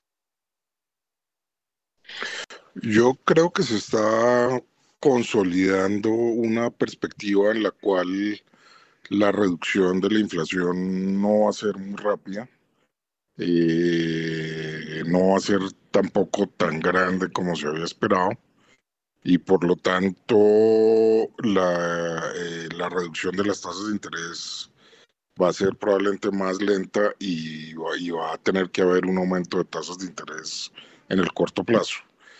Entonces, eh, tuvimos una inflación ligeramente superior al 13, eh, eso deja la, la, tasa de intervención del Banco de la República relativamente bajita. Eh, entonces yo sí creo que, que, lo que nosotros vamos a ver es unas tasas relativamente altas en el corto plazo y, más altas eh, durante un periodo más, más largo, lo cual va a terminar afectando también el, el, crecimiento económico de este año, que no, no, no estaba, digámoslo así, descontado que las tasas de interés se mantuvieran altas. Entonces, em, la pregunta fundamental es qué tan rápidamente va a reaccionar la inflación. Ya los datos que nos están dando ya empiezan a sugerir que los agentes empiezan a dudar que la caída de la inflación de este año sea tan grande, sea, que caiga del 3 y al 7, ya lo empiezan a dudar, ya, ya empiezan a poner la inflación en el 8% y, y yo creo que se empiezan a consolidar una, se empieza a consolidar, una perspectiva de que, de que el Banco de la República sí tiene que llegar al 13% en tasas de interés y dejarlas ahí por ahí unos meses, mientras la inflación reacciona, ojalá lo más, lo más pronto posible, pero eh, pues me parece que ese es el escenario que se está consolidando, yo eh, lo comparto completamente. Muy bien, 7 de la mañana y 48 minutos. La mayoría de los agentes del mercado, eh, esto aquí hablando de del índice de confianza eh, accionario de Colombia, retrocedió. Eh, en este índice de, confianza del mercado accionario de Colombia disminuyó 17, más de 17 por ciento frente a diciembre de 2022, cuando se ubicó en más de 65%. Con respecto al mismo mes de 2021, se observó una caída de casi 22 puntos porcentuales. De acuerdo con la encuesta de opinión financiera de, de, de Desarrollo, el resultado de enero refleja que la proporción de analistas que prevé una valorización del Colcap dentro de un año disminuyó frente al mes anterior y con relación al año anterior. Eh, venga a ver, mm, aquí vemos que Daniel Tamara nos dice que en enero de 2023 eh, y por segundo mes consecutivo la acción de Copetrol fue la preferida por los analistas del mercado con casi el 56% de mm, participaciones. Y hay un informe también de Daniel que dice que eh, el Banco Interamericano aprobó un crédito de por casi 35 millones de dólares para apoyar la eficiencia energética del, en el Caribe colombiano. Eh, hay datos de inversión extranjera, eh, cómo se ha comportado la inversión extranjera en los primeros seis días del año. Vámonos ahora sí con Daniel Támara. Al 6 de enero de 2023, la inversión extranjera directa en Colombia creció cerca de 3,4% anual a 174 millones de dólares. Hace un año, al 7 de enero de 2022, la inversión foránea en Colombia fue del orden de 167,8 millones de dólares. Por otro lado, la inversión extranjera de petróleo y minería aumentó 7% a 151 millones de dólares, mientras que la inversión distinta a petróleo y minería cayó más de 16% y se ubicó en 22 millones de dólares. Entre tanto, en los, en los primeros seis días de enero de 2023, entraron a Colombia 47 millones de dólares por inversión de portafolio. Por su parte, las remesas de los trabajadores al 6 de enero de 2023 crecieron 14,8% anual y llegaron a Colombia cerca de 234 millones de dólares. Finalmente, el 6 de enero de 2023, la inversión colombiana en el exterior alcanzó los 51 millones de dólares. Hay que tener en cuenta que hace un año, con corte al 7 de enero de 2022, se devolvieron al país cerca de 47 millones de dólares por este tipo de inversión. Bueno, 7 de la mañana y 52 minutos. Eh, uno ve que sigue teniendo buena dinámica la llegada de capital foráneo. Eh, por ejemplo, a inversión eh, a, temas petroleros y en materia de portafolio. A ver, Catalina Tobón y las cifras de la inversión extranjera en el arranque del año. Sí, definitivamente el mayor apetito por riesgo a escala global pues se ha reflejado efectivamente en una llegada importante de offshore. Hemos visto desde un punto de vista de flujos al mercado de test que ha habido entrada y un poco yo creo que el, el cierre de lo que va a ser enero en términos de, del mercado de test pues debería ser positivo tanto en tasa fija como en UERs a lo largo pues prácticamente eh, de toda la curva. Em, y pues eh, también en materia pues de no solamente de, flujo offshore, sino también en términos de, de inversión extranjera directa estamos viendo eh, una dinámica relativamente positiva a pesar pues digamos de, de todas esas em, preocupaciones y temas de confianza eh, pues digamos que están presentes o que estarían presentes a lo largo del año en materia económica. 7 y 53. Vámonos con la Bolsa de Colombia.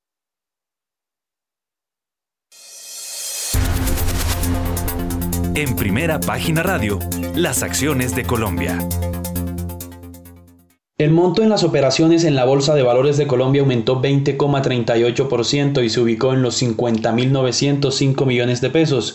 En la sesión anterior el monto alcanzó los 42.099 millones de pesos, mientras que el número de operaciones fue de 2.228 y este lunes se registraron 2.771, es decir que hubo un aumento del 24,20%. Las acciones más negociadas fueron Ecopetrol con 19.350 millones de pesos, Preferencial Bancolombia con 9.943 millones de pesos e Interconexión Eléctrica ISA con 3.494 millones de pesos. El título que más se valorizó en la sesión fue el de Canacol Energy, un 7,69%, pasando de 39 mil pesos el viernes a 42 mil pesos este lunes. Por su parte, el título de Cementos Argos fue el que más cayó, un 2,43%, pasando de 3.587 pesos a 3.500 pesos. El índice MSCI Colcap cayó 0,42% a 1.331,77 puntos. Por su parte, el COLI finalizó con una baja del 0,39% a 841,09 unidades. 7 de la mañana y 55 minutos y aquí yo veo una información, no sé si usted la tiene, Juan Sebastián, eh, que tiene que ver con el autorregulador del mercado de valores que estrena esquema de certificaciones. A ver. Sí, señor. Y es que empieza a regir justamente desde hoy. Se trata del nuevo esquema de renovación de certificaciones a través del mecanismo de educación continua del autorregulador del mercado de valores. Por medio de la Carta Circular 126 se puso a disposición de los profesionales de la industria una nueva alternativa de renovación de certificación a través del mecanismo de educación continua. Entre los cambios realizados por el autorregulador, los exámenes solo se presentan los de primera vez, todos los que ya han aprobado exámenes hacen curso, el cual no se reprueba. Además, cada módulo del examen se transformó en un curso, un módulo innovador que entre todos los autorreguladores de la región, solo Brasil y Colombia cuentan con este examen. Usted que está metido en el mundo financiero o que ha, ha estado metido, Germán Verdugo, ¿usted entiende este cambio de la AMB? Sí, y me parece positivo porque, porque digamos, lo, importante de la certificación desde mi punto de vista es que, es que todos los profesionales que, que han estado, que hemos estado en el, en el mercado, pues tengamos todas las herramientas para, para poder operar y para poder asesorar a los clientes que invierten en, eh, a través del mercado financiero colombiano. Entonces, ¿qué pasaba? Que hasta, hasta antes de esta, de esta noticia, de esta publicación, pues era solamente vía examen. Eh, y, pues digamos que facilitarle la vida a los, a los, a los partícipes que van a, que van a asesorar a operar en el mercado vía el, curso como funcionó hace muchos años con el curso de bolsa, creo que es, que es positivo, porque eso va a permitir que más personas se certifiquen, que sea menos, menos costoso, o sea, no, no, es, no es un secreto que, que, a, que, a, pues que a muchas personas les cuesta pasar un, un, solo examen en un día particular. Entonces creo que, que, lo importante es tener las, las capacidades para hacer un buen trabajo como intermediario del mercado de valores y, y creo que en ese orden de ideas esto, esto es bienvenido. Era un proyecto que venía trabajándose hace ya tal vez unos dos años estaba más bien lento, pero, pero que haya salido creo que es bien positivo para el mercado. Bueno, aquí veo que Diego Rodríguez nos está ayudando a la visualización de que, cómo se va a comportar el dólar y, y observo que, que él cree que durante la jornada de hoy se va a mover el dólar entre 4.490 pesos y 4.560 pesos. Mauricio Zúñiga nos reporta que en el premarket el dólar se está moviendo entre 4.530 pesos y 4.560 pesos. Eh, ¿Esto para dónde va a coger eh, a ver, Catalina Tobón, saque la, su bola de cristal. Pues bueno, definitivamente el dólar, eh, digamos que se ha visto beneficiado por esa dinámica del DXY, eh, que ha sido la baja, por 101.8, eh, y pues digamos que ahí se ha mantenido. Entonces, tal vez hoy posiblemente, vamos a ver cómo sale el PMI en Estados Unidos, que debería salir pues un poquitico eh, por debajo de 50 puntos, em, debería mantener esa debilidad del dólar a escala global y eso podría mantener el tipo de cambio colombiano eh, pues por debajo de 4.600 y pues mucho más hacia 4.530, 4.540. Bueno, muy bien, son las 7 de la mañana y 59 minutos. A ver su apuesta, Daniel Castellanos. Venga a ver, no, vámonos, vámonos antecitos, vámonos ya al corte de las 8 y ya regresamos porque para no descuadrarnos en la agenda de eh, primera página radio aquí por los 91.9 de Javeriana Estéreo.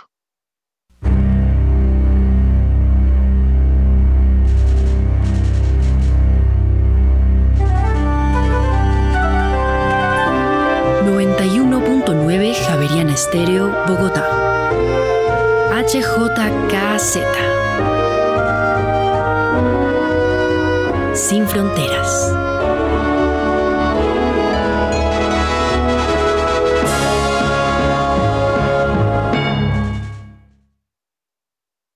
Bueno, en este momento son las 8 eh, de la mañana en punto. Mm, a ver, eh, Daniel Castellanos, el dólar bajando, ¿será que se pone por debajo de los 4.500 pesos? Y pues me sorprendería mucho, Héctor. yo, digamos, no soy un especialista en el comportamiento de corto plazo del dólar, pero sí me tiene muy impresionado la, la volatilidad que hemos visto. Hemos pasado en pocos meses de creer que el dólar iba a estar muy por encima de los 5 mil pesos a, estos niveles de dólar a casi 4 mil 500. Eh, pues así como me parecía que era exagerado que el dólar estuviera muy por encima de los 5 mil, tampoco le veo mucho sentido a que el dólar baje eh, muy por debajo de los 4.500 y llegar a bajar me parecería que es una, nuevamente una, por llamarlo de alguna manera, una reacción histérica del mercado, entonces eh, yo, yo creería que, que, que esos niveles no se deberían romper. Muy bien, son las 8 de la mañana y dos minutos. Venga, a ver esto cómo va, cómo va. Eh...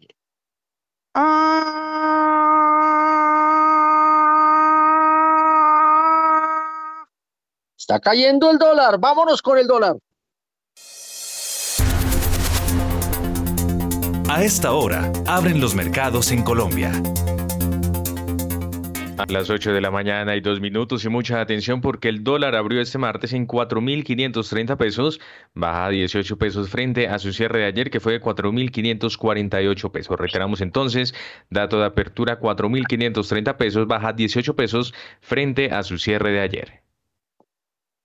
A ver, eh, Catalina Tobón, ¿cómo esta apertura y esto será que sigue bajando? Bueno, primero preguntarte cómo me oyes. ¿Bien? Perfecto. Perfecto. Bueno, yo creo que definitivamente el tema, el mensaje de la Fed va a ser clave. Hasta que no se materialice la reunión de la Fed y los mercados sigan descontando, pues que efectivamente eh, la inflación y, el, y este y esta nube de la inflación ya se superó a escala global, pues definitivamente el dólar a escala global va a seguir débil y eso va a hacer que el tipo de cambio en Colombia y en América Latina en general y en el mundo eh, o los tipos de cambio que cotizamos frente al dólar en el mundo, pues nos mantengamos beneficiados por esa debilidad del dólar a escala global. Mi sensación es que el mensaje de la Fed no va a ser tan dovish como los mercados están descontando y ahí seguramente ese XY va a volver a niveles por encima de 102 puntos y seguramente esa presión bajista que hemos visto en el tipo de cambio local y en otras monedas LATAM, pues va a revertirse. Bueno, son las 8 de la mañana y 4 minutos. Eh, Germán Verdugo, su apuesta. Muy similar, la verdad, a la, a la visión de, de, Catalina. Creo que sí podría extenderse un poquito la caída hasta los 4.450 pero, pero para mí todo lo que está por debajo de 4.600 es un nivel de entrada eh, a comprar dólares. usted quiere devolver la tasa de cambio, ¿no? Sí, señor. Muy bien. A ver, Daniel Castellanos, ¿usted que también va a salir a comprar dólares en este nivel? Pues me parece que sí está muy barato. Si yo tuviera plata, salía a comprar dólares. bueno, de pronto puede caer más, de pronto puede caer más. Venga a ver acá qué me están diciendo. Eh, está, sigue manteniéndose alrededor de los 4.530. El promedio, eh, bueno, alcanzó a tocar los 4.529 pesos. Eh, y el máximo es 4.530.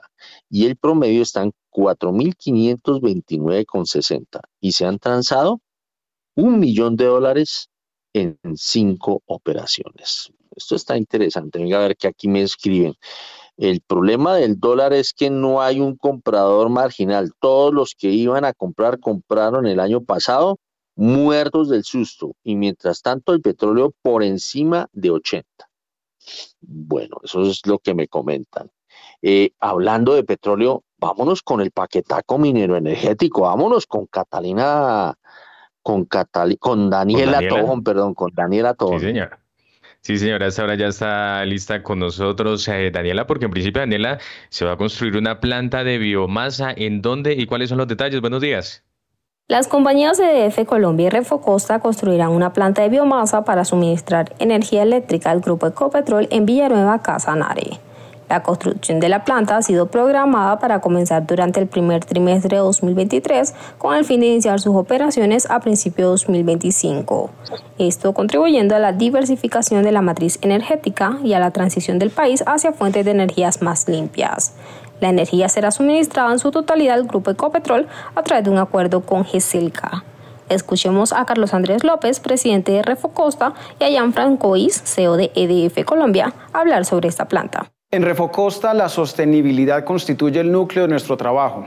Por eso estamos convencidos de que promover la generación de energía verde con esta planta de biomasa es clave para contribuir con los objetivos trazados por el país en el marco de la COP27, además de aportar a la seguridad energética y al desarrollo social, económico y ambiental de Colombia. La decisión de inversión tomada por EDF y Refocosta es el resultado de un intenso trabajo de desarrollo realizado conjuntamente.